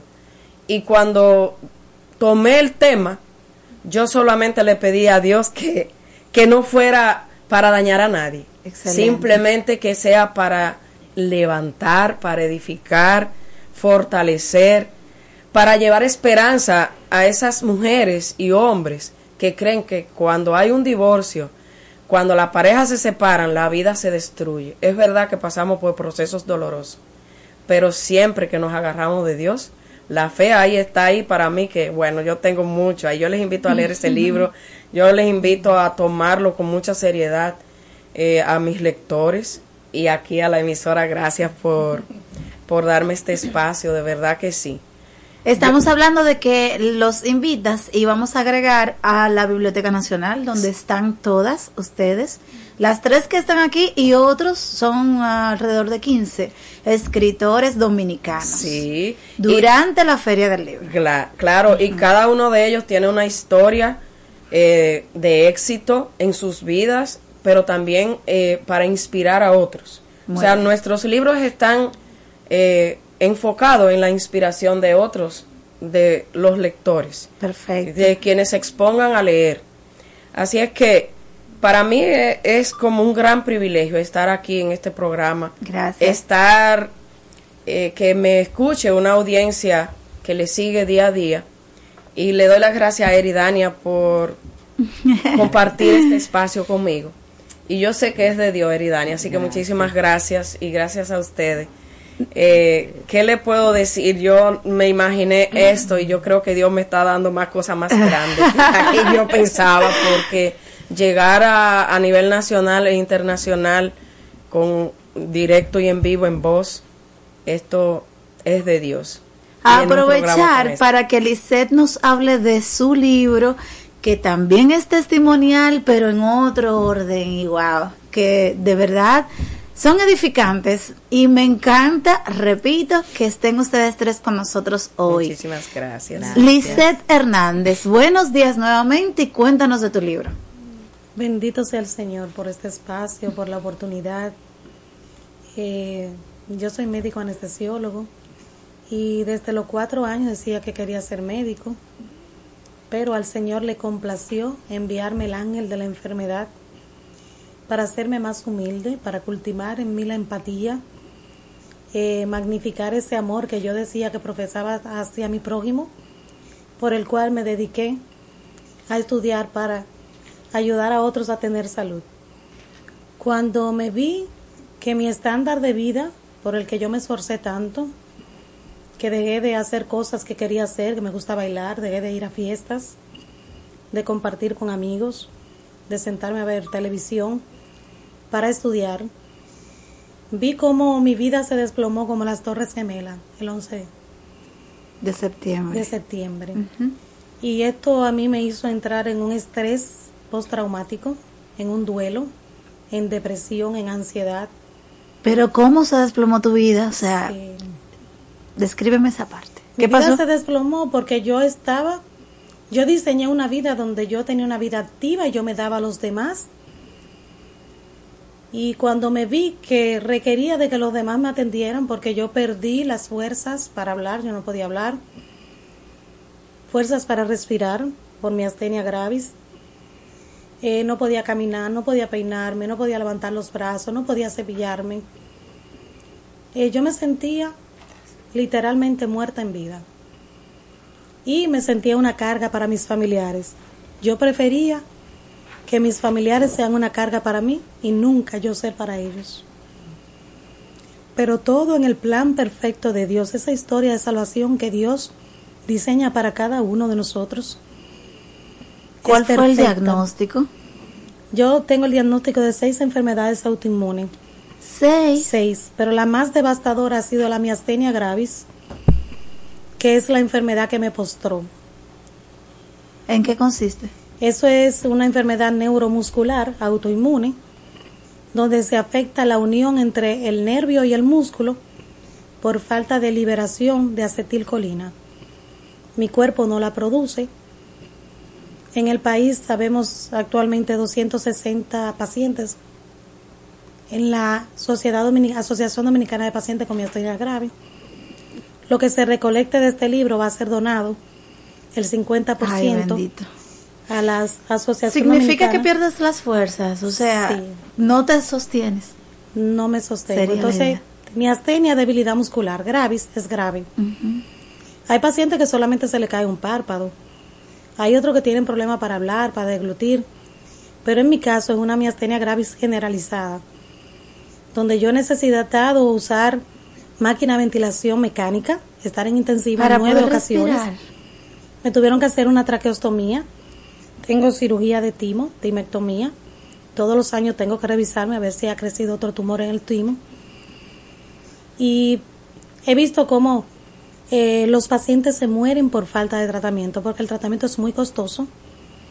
Aunque existe mestinón en el país, pero viene en frasco de 20 pastillas, nosotros necesitamos. Yo sola bebo 8 diarias. Entonces, que 20 pastillas no me da y es muy costoso. ¿De cuánto estamos hablando? Estamos hablando, eh, mira, yo recibo donaciones, yo no compro medicamentos, el Señor ha sido maravilloso conmigo. Pero, por ejemplo, a mí en alto costo me daban el micofenolato, que son 3 millones mensual. Es una enfermedad de alto costo y cuando uno entra en crisis necesita tratamientos también muy costosos. Y yo he sido muy bendecida por el Señor porque soy la única paciente en el país que ha tenido el privilegio de recibir tratamiento de alto costo, que ha tenido el privilegio de recibir donaciones. Hay otros pacientes que lo reciben, pero reciben eh, como estrellas fugaces. Yo no, el Señor a mí me ha proveído desde el momento cero hasta ahora. Son seis. ¿Cuáles son las otras? Eh, la primera fue hipotiroidismo por enfermedad de Hashimoto. Me operaron entonces de la tiroides, donde se evidenció la enfermedad de Hashimoto y un cáncer de tiroides. Después debuté con diabetes mellitus, eh, fibromialgia, miastenia gravis, artritis. Es decir que... Se supone que tú no deberías estar aquí. No, Hablando. para el estándar humano no, pero yo digo que esto, yo estar aquí no es una coincidencia. Yo no lo tenía planificado, pero Dios en su historia de salvación perfecta, Él pone el orden correcto para que todo encaje. Es como, como el crucigrama. Dios encaja todo perfecto. Para los médicos me dicen, usted necesita un tanque de oxígeno constante y usted necesita así mismo literal estar enmarcada como un cuadro. Me dieron 15, que seis meses de vida hace 15 años Wow. y yo, mi mamá se fajó a gritos, se tiró en el piso y yo dije, no, no, mami, tú le sirves a un Dios que tiene poder de revivir muertos. Revivió a Lázaro que ya día, cuatro días después de fallecer. Yo estoy viva. Levántate del piso y no grites. Le dije a ese médico, usted no es quien para decirme a mí cuando yo me voy a morir. Que yo tenga conocimiento, lo único que tiene poder de dar y quitar vida es Dios. Y para la gloria de Dios tengo 15 años. Voy todos los años de ese médico y le digo, mira, vivita y coleando para la gloria de Dios. Por eso le invito a todo el que está atravesando un proceso que no crea ni un papel que diga un diagnóstico, que no crea lo que le diga nadie. Porque el último que tiene la palabra es Dios. Y nosotros tenemos un poder impresionante porque somos energía. Si nosotros declaramos que estamos enfermos, estamos enfermos. Si declaramos que estamos en salud, aún teniendo el peor de los pronósticos y los peores diagnósticos, vamos a tener vida. Y vida en abundancia, porque la vida solamente viene de Dios. Amén. Que es esta fuente de agua viva, este manantial. Como decía eh, Arelis, en mi testimonio yo hablo de, de la gratitud y hablo de, de, de dónde me he sostenido. Que me hubiesen gustado en mi tiempo de depresión, en ese pozo de la muerte y en ese círculo- de muerte que yo estaba, encontrar un libro que me hablara así como yo hablo. Porque son enfermedades tan raras que se hacen pruebas costosas, pero todo da negativo. Hubo un momento que me hicieron de todo y no salía nada. Me mandaron al psiquiatra. Y yo como médico, yo me sentí tan mal. Yo le pedí a Dios, Señor, tú sabes que yo estoy enferma. Yo no estoy de licencia porque yo quiero, yo quiero trabajar, pero no puedo. Yo no podía ni bañarme. Una pregunta. Estando de licencia, ¿pudiste mantenerte eh, insertada? O sea, no te desvincularon porque conocemos un caso y estuvo aquí en Lluvia de Chichiguas dando su testimonio y al mes, al mes, no, al año, cumpliendo el año, la desvincularon, teniendo una situación que escapó de su control. No estaba de licencia porque quería, pero era una empleada que llegaba hasta la madrugada trabajando en esa empresa, en esa institución. En tu caso, ¿cómo pasó esa parte? Como le digo, yo he sido muy bendecida. Yo soy la niña de los ojos de Dios. Eh, como médico yo trabajaba en varias instituciones. Eh, me pensionaron por salud pública y en la Fuerza Aérea Dominicana, donde también estoy como anestesiólogo, me tienen de, de licencia médica. No me han abandonado, todo lo contrario. Cuando yo me fui eh, a Estados Unidos eh, buscando un diagnóstico, eh, la RS de la Fuerza Aérea me, me dio un millón de, de pesos para yo poder ayudarme. Hice bono, recibí también mucho apoyo. Es decir, que yo, yo no puedo quejarme en ese sentido. Viva Dios. Bendito sea el Señor. Bueno, tu libro se llama Lucidez y Resiliencia. ¿Y qué título tan corto? me encanta. Me, Del dolor me al gusta poder. mucho la historia. Y la idea es volverle a decir a la audiencia dónde lo encuentran. Si lo pueden comprar ahí mismo. Si está en alguna librería ya eh, en, en venta. Porque de hecho ustedes son escritoras noveles. Pero ya iniciaron su, su carrera. De hecho, ya lo colocaron en Amazon, etcétera. ¿Cómo se adquiere el libro? Sí, estamos ubicados en la Feria del Libro, en la Biblioteca Nacional, en el stand de Escuela de Autores. Todas somos egresadas de la Escuela de Autores. Y ya está publicado en Amazon. Está siendo traducido para también publicarlo en inglés y hacer un lanzamiento en Estados Unidos. Eh, y Nos invitan, sí, que vamos a cubrir. Gracias. Considerar que este, este libro habla de mi testimonio, pero a través de mi testimonio también estoy alzando la voz por todos los pacientes con miastenia gravis. En especial por los que no tienen esa dicha que Dios me ha dado a mí de tener tratamiento. Yo he visto que se mueren jóvenes. Alzar la voz para que Dios abra el camino de que así como yo he obtenido mi tratamiento, también los pacientes lo obtengan. Esa, esa es mi, mi visión con este libro. Sí, mire, yo estuve viendo su libro, así rápidamente, en el poco tiempo que lo, que lo tuve en mis manos, y me llamó mucho, digamos, me conmovió y me inspiró, sobre todo, ver como una profesional de la medicina, precisamente, tuvo que pasar por tantas situaciones, como usted narra en su libro, con los seguros médicos, que no le aprobaban algunos medicamentos, y aún así, al final del libro, usted muestra eso que es la resiliencia. Es decir, que usted muestra cómo pudo pasar del dolor, yo me digo más allá, del dolor a la, a la paz, a la tranquilidad, a la dicha. Eh, muy complejo el, el- el Oye, tema a la vida. A la vida, del dolor a la, a la vida, pero una vida plena, Sujei. Es decir, a mí me encantó como ella finaliza y como ella narra precisamente eso, de cómo aún ella, insertada en el sistema médico, tuvo, Confrontó esa situación. confrontó esta situación, y son cinco enfermedades autoinmunes, muchas de las cuales producen un profundo dolor, precisamente, no solamente decaimiento físico y dificultad de respirar, sino sobre todo eso, dolor, que es algo que a veces le quita a uno las ganas de vivir. Eh, y usted dice que todo, se pudo levantar gracias a, Gracias a Dios, a Dios. porque yo estaba muerta en vida. Yo sí, yo, yo intenté hasta quitarme la vida. Yo entré en una depresión profunda porque tenía una lucha interna con mi cuerpo que no respondía y una lucha con el entorno. No solamente el entorno familiar, aunque he recibido un apoyo de mi familia que solamente Dios sabe. Y tenías un problema. Tú eras proactiva y suplidora. No te veías en la posición de recibir ayuda. Así mismo, ese es el gran problema. Pero a Dios le ha complacido que yo me calle, que hablo mucho, que yo me esté tranquila, que me muevo, yo soy hiperactiva, para que Dios pueda obrar, porque en ese ruido yo tenía cinco trabajos. Uh, En esa vida tan activa, yo no podía escuchar la voz de Dios porque yo estaba demasiado sumergida en el mundo.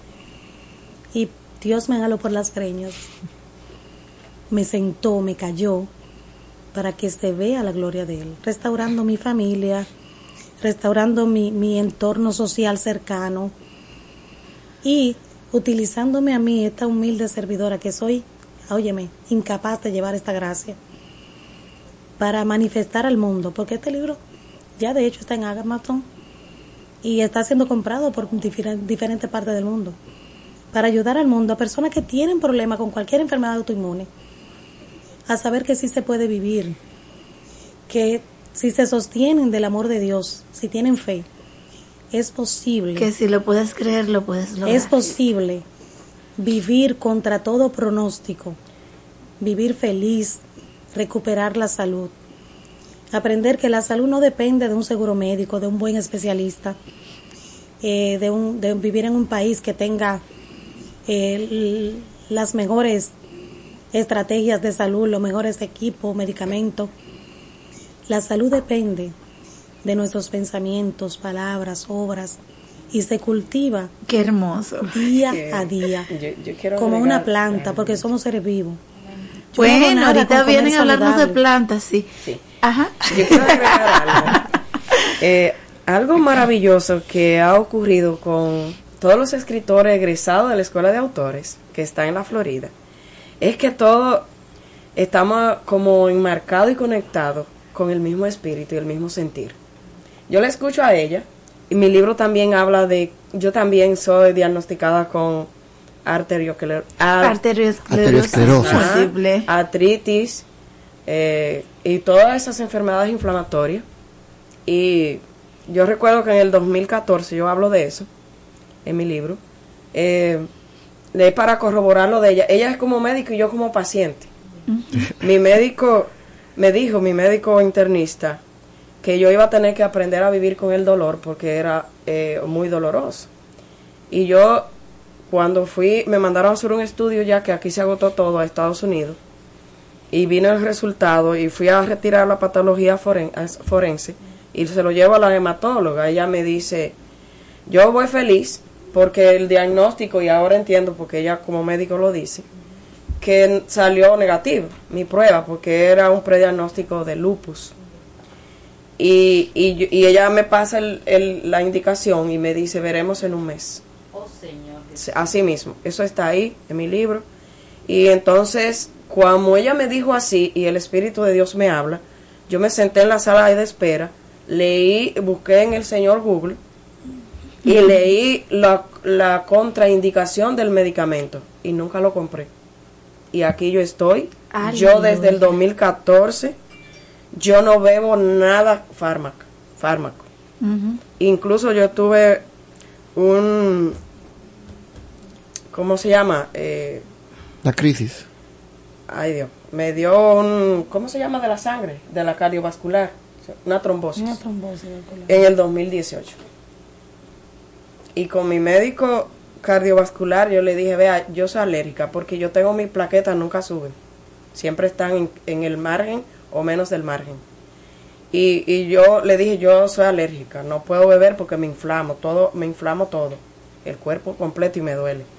Y, y le dije que cuidara con lo que me indicara.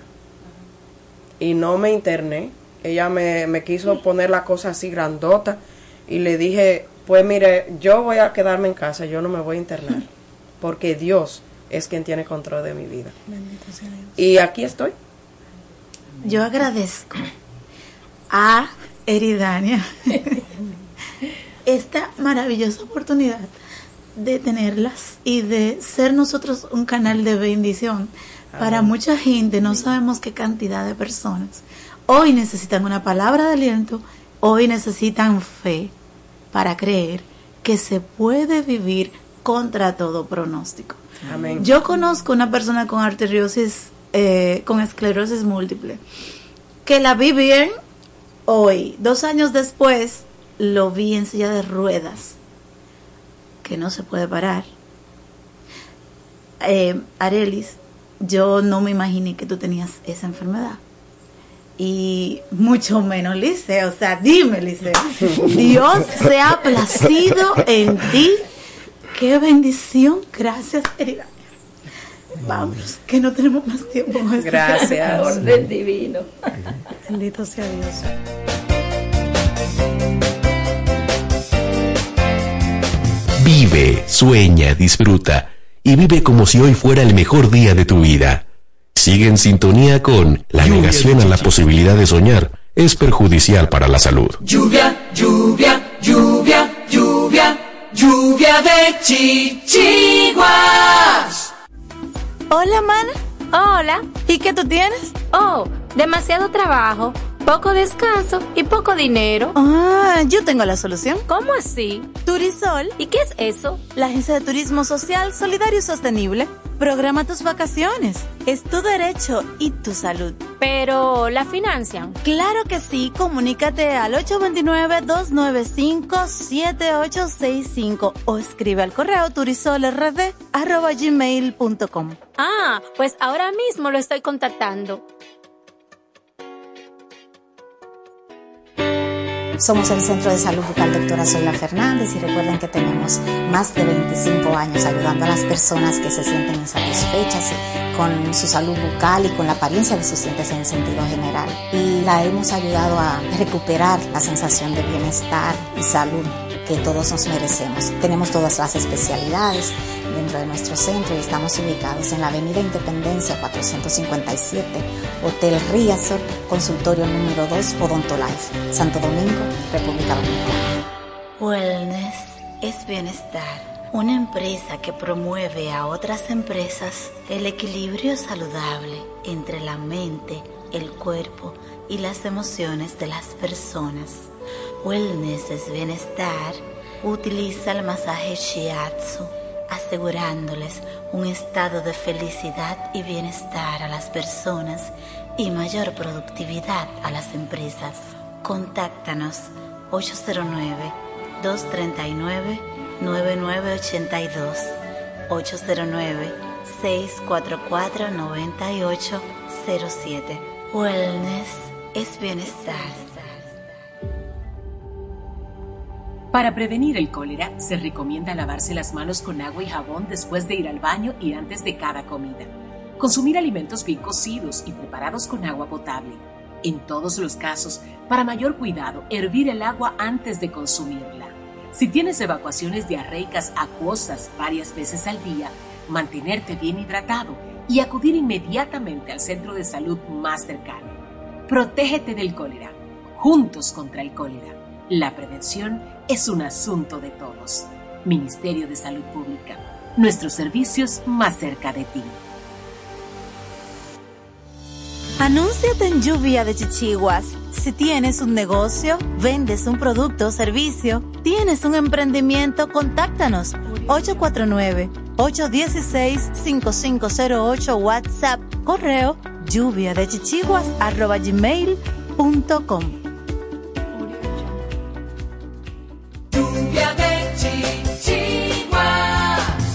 Continúa escuchando y dale hilo a tus chichiguas. A continuación, Brida Verde. Recuerda, brida es la parte de la chichigua que la une con la línea de vuelo. Una brida mal diseñada o mal ajustada puede hacer que no vuele. Esta semana en Brida Verde vamos a entender a través de un artículo de la BBC por qué el incremento de la temperatura en la Tierra puede hacer que aumenten los terremotos y las erupciones volcánicas. El clima de la Tierra está cambiando rápidamente. En algunas áreas el aumento de las temperaturas está incrementando la frecuencia y la probabilidad de incendios forestales y sequías. En otras, hace que los aguaceros y las tormentas sean más intensos o acelere el ritmo del derretimiento de los glaciares. El cambio climático y específicamente el aumento de las tasas de lluvia y el derretimiento de los glaciares también podría exacerbar los peligros debajo de la superficie de la Tierra, como los terremotos y las erupciones volcánicas. La sequía en Europa y Norteamérica recibió mucha cobertura mediática recientemente. Una atmósfera más cálida puede retener más vapor de agua, lo que posteriormente conduce a niveles más altos de precipitación. Curiosamente, los geólogos han identificado durante mucho tiempo una relación entre las tasas de lluvia y la actividad sísmica. En el Himalaya, por ejemplo, la frecuencia de los terremotos está influenciada por el ciclo anual de precipitaciones de la temporada de monzones de verano. Las investigaciones revelan que el 48% de los terremotos del Himalaya ocurren durante los meses más secos previos al monzón, marzo, abril y mayo, mientras que solo el 16% ocurre en la temporada del monzón. Durante la temporada de monzones de verano, el peso de hasta 4 metros de lluvia comprime la corteza tanto vertical como horizontalmente, estabilizándola. El cambio climático podría intensificar este fenómeno. Los modelos climáticos proyectan que la intensidad de las lluvias monzónicas en el sur de Asia aumentará en el futuro como resultado del cambio climático. Esto podría mejorar el rebote invernal y causar más eventos sísmicos. El impacto del peso del agua sobre la corteza terrestre va más allá de la simple precipitación, se extiende también a los glaciares. Cuando la última edad de hielo llegó a su fin hace aproximadamente 10.000 años, el derretimiento de grandes masas de hielo provocó que partes de la corteza terrestre se elevaran. Este fenómeno llamado rebote isostático se evidencia en las playas elevadas de Escocia, algunas de las cuales se encuentran hasta 45 metros sobre el nivel actual del mar. La evidencia de Escandinavia sugiere que tal levantamiento, junto con la desestabilización de las placas tectónicas de la región, desencadenó numerosos terremotos hace entre 11.000 y 7.000 años. Algunos de estos terremotos incluso superaron la magnitud de 8, lo que indica destrucción severa y pérdidas de vidas. La preocupación es que el derretimiento continuo del hielo glacial hoy podría tener efectos similares en otros lugares. ¿Qué ocurre con la actividad volcánica? Bueno, la investigación también ha encontrado una correlación entre los cambios de la carga glacial en la corteza terrestre y la aparición de la actividad volcánica. Hace aproximadamente 5.500 o 4.500 años, el clima de la Tierra se enfrió brevemente y los glaciares comenzaron a expandirse en Islandia.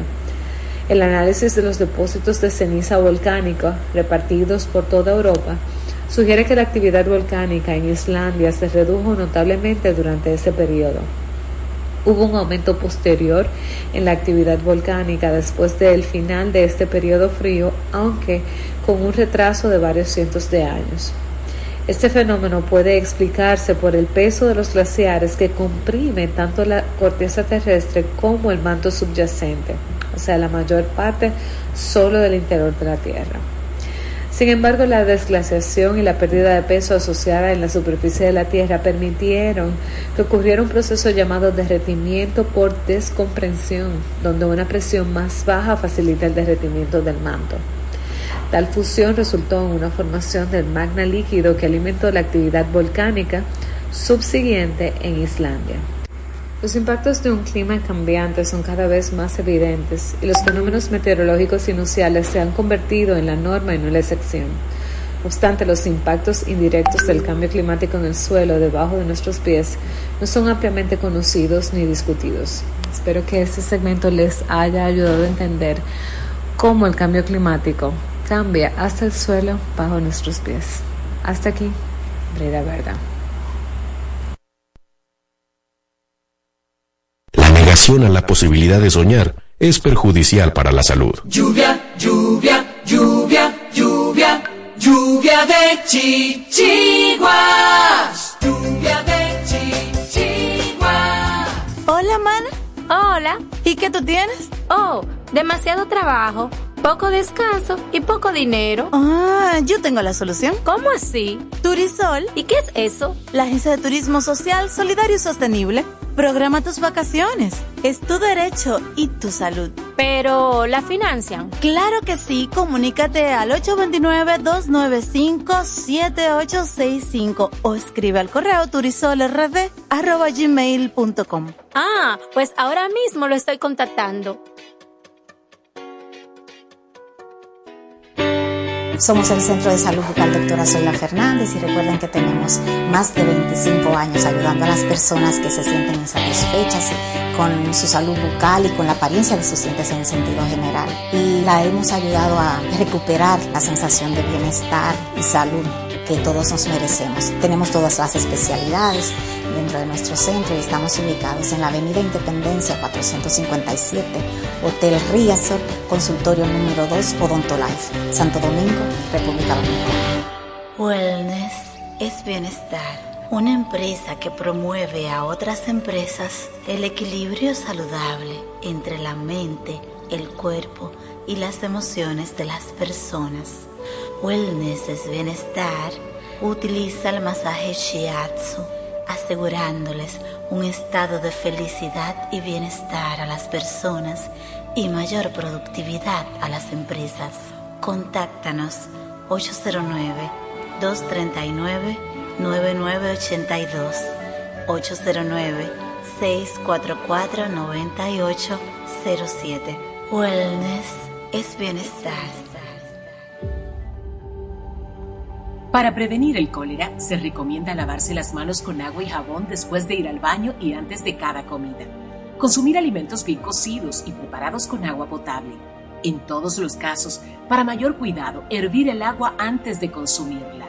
Si tienes evacuaciones diarreicas acuosas varias veces al día, mantenerte bien hidratado y acudir inmediatamente al centro de salud más cercano. Protégete del cólera. Juntos contra el cólera. La prevención es un asunto de todos. Ministerio de Salud Pública. Nuestros servicios más cerca de ti.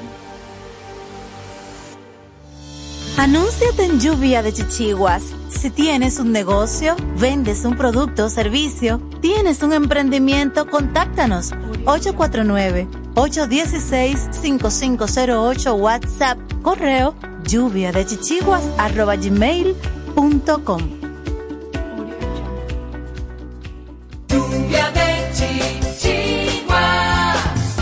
Continúa escuchando y dale hilo a tus chichiguas.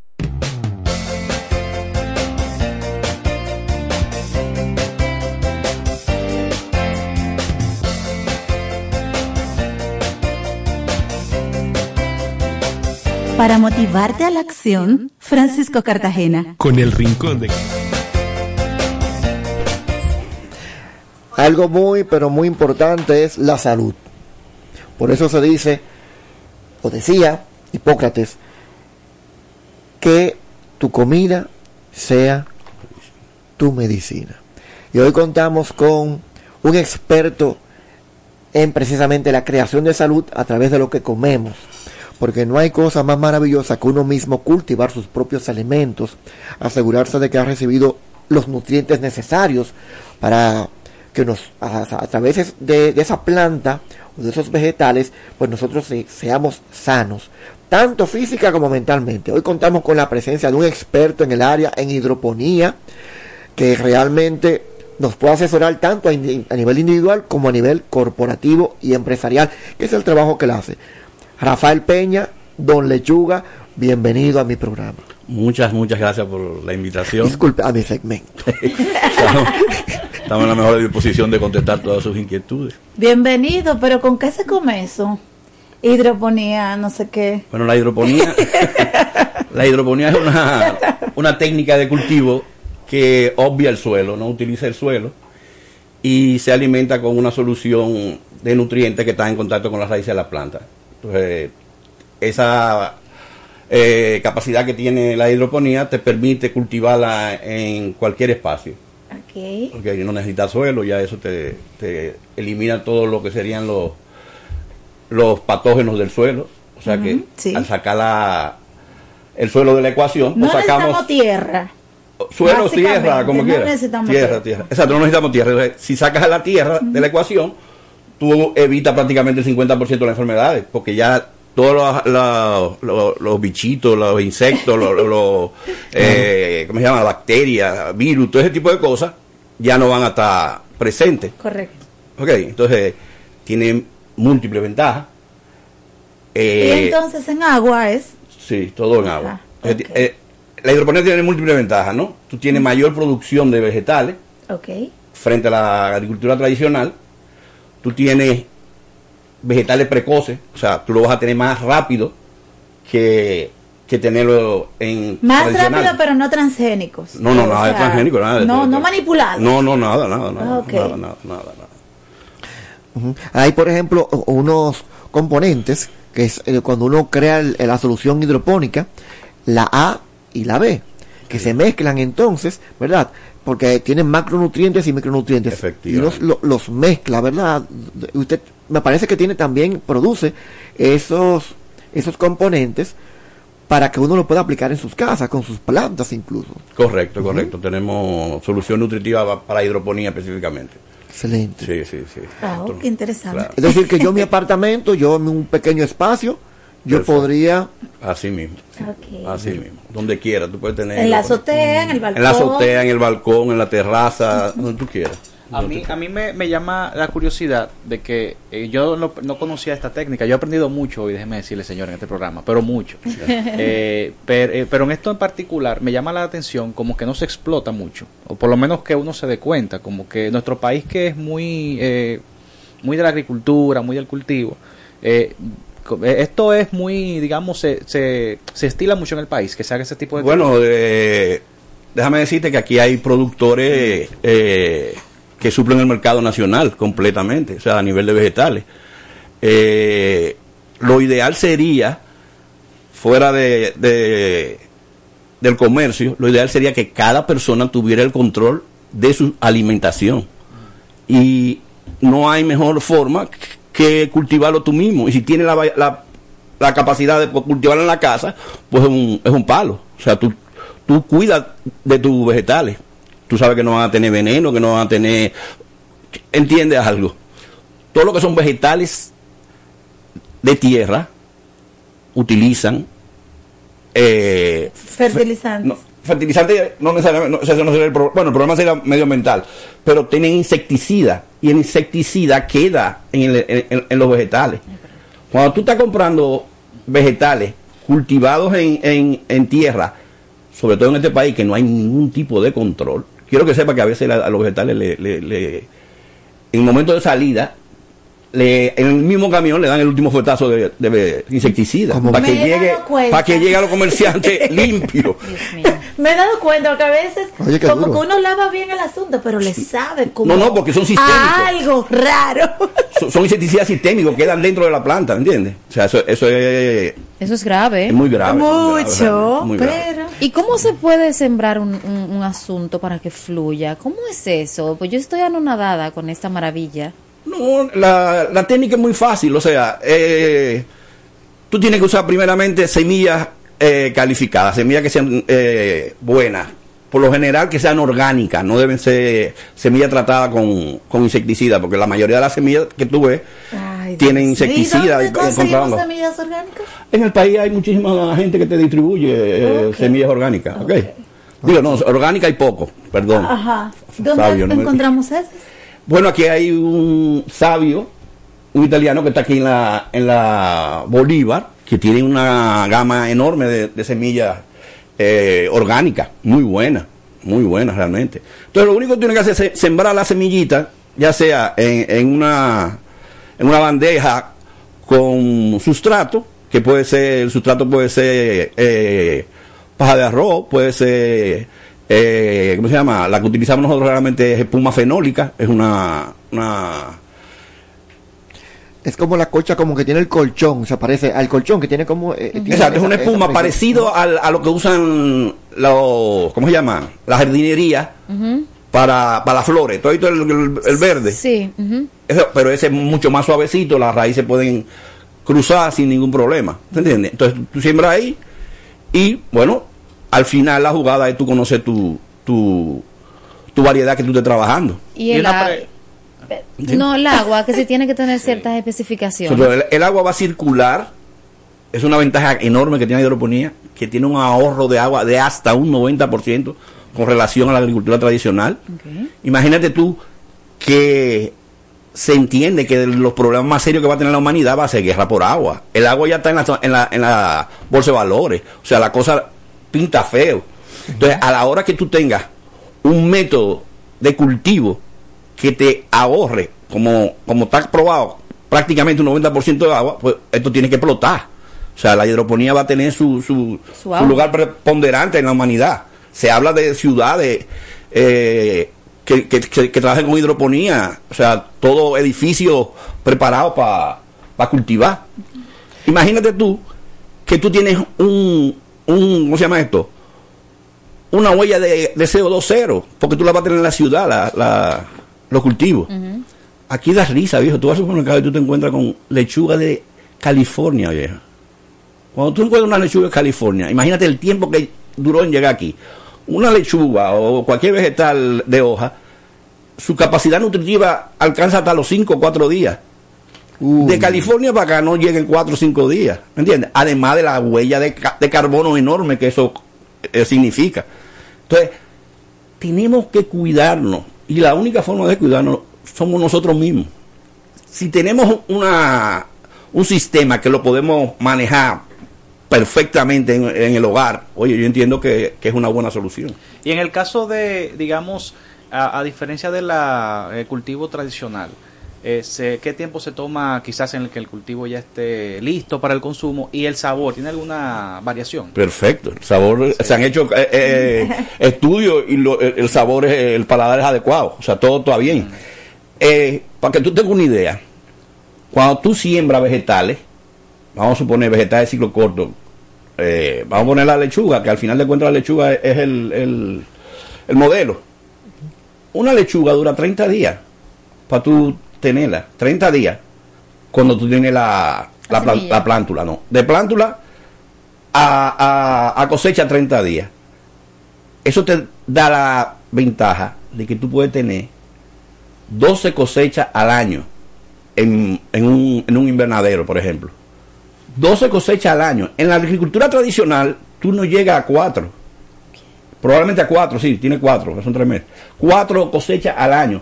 Aparte de eso, la cantidad de producción, la densidad de, de vegetales por metro cuadrado en hidroponía eh, es enorme.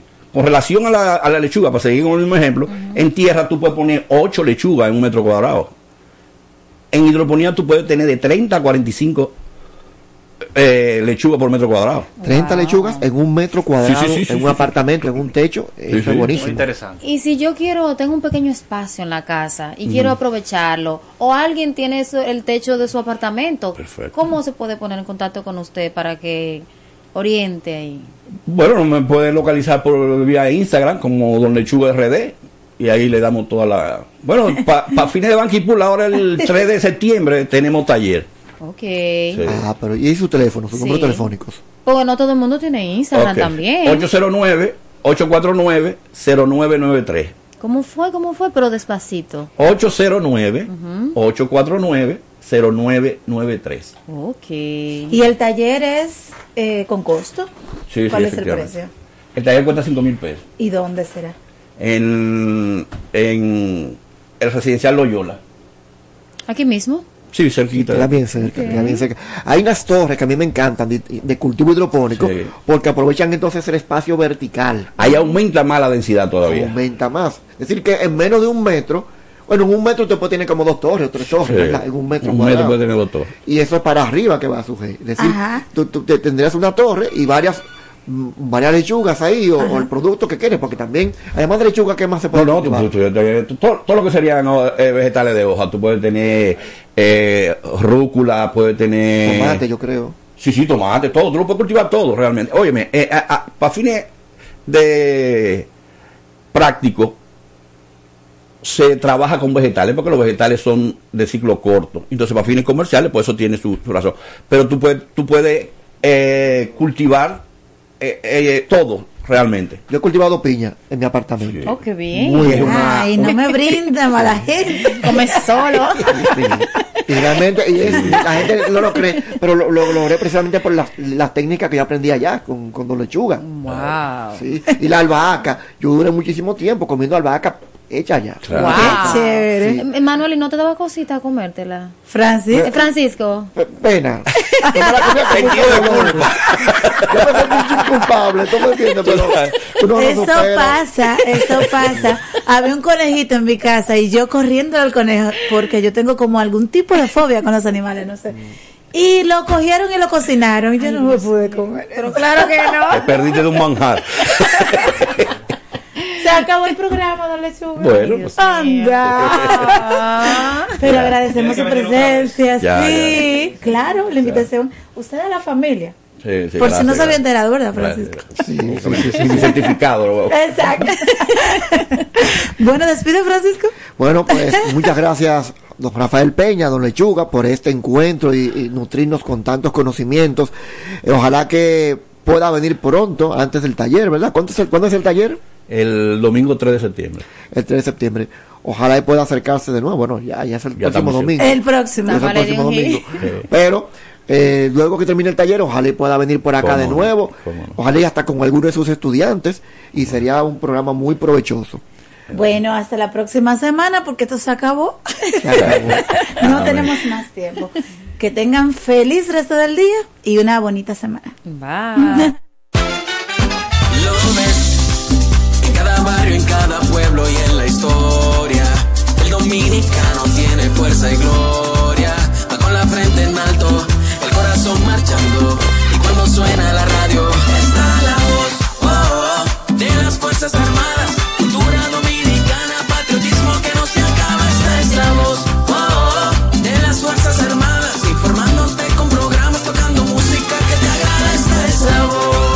Radioemisora Cultural La Voz de las Fuerzas Armadas. HIFA 106.9 para Santo Domingo y 102.7 FM para el interior del país. Primero lo nuestro. Esta es la voz.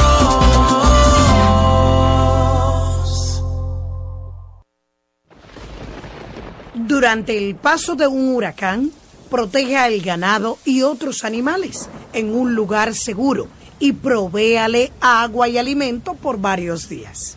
En temporada ciclónica, la voz de las Fuerzas Armadas siempre te acompaña. Primero, lo nuestro. Cuatro siglas identifican la más poderosa estación, HIFA, y dos frecuencias compartidas, 106.9 para Santo Domingo y 102.7 para todo el país. En tu radio, la voz de las Fuerzas Armadas, 24 horas con la mejor programación.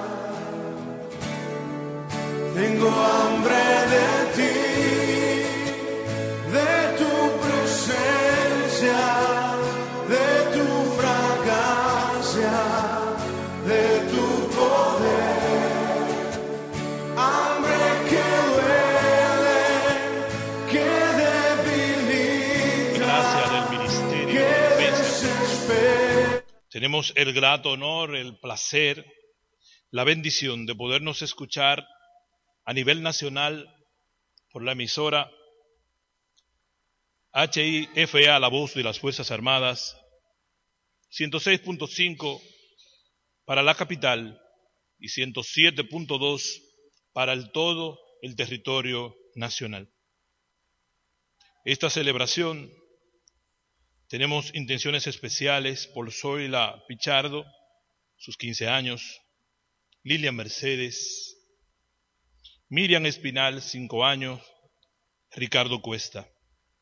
También una intención muy especial por la cirugía de nuestra hermana Rita Ureña, por Miriam Almanzar en acción de gracias, por el general retirado Juan Pichardo en su cumpleaños, por la salud de nuestra querida hermana Milagros Holguín, que está sufriendo de una hernia que no le permite eh, su movilidad. Pichardo en su cumpleaños, por la salud de nuestra querida hermana Milagros Holguín, que está sufriendo de una hernia que no le permite eh, su movilidad. De nuestra querida hermana Milagros Holguín, que está sufriendo de una hernia que no le permite eh, Holguín, que está sufriendo de una hernia que no le permite eh, su movilidad, que no le permite eh, su, su movilidad, que el Señor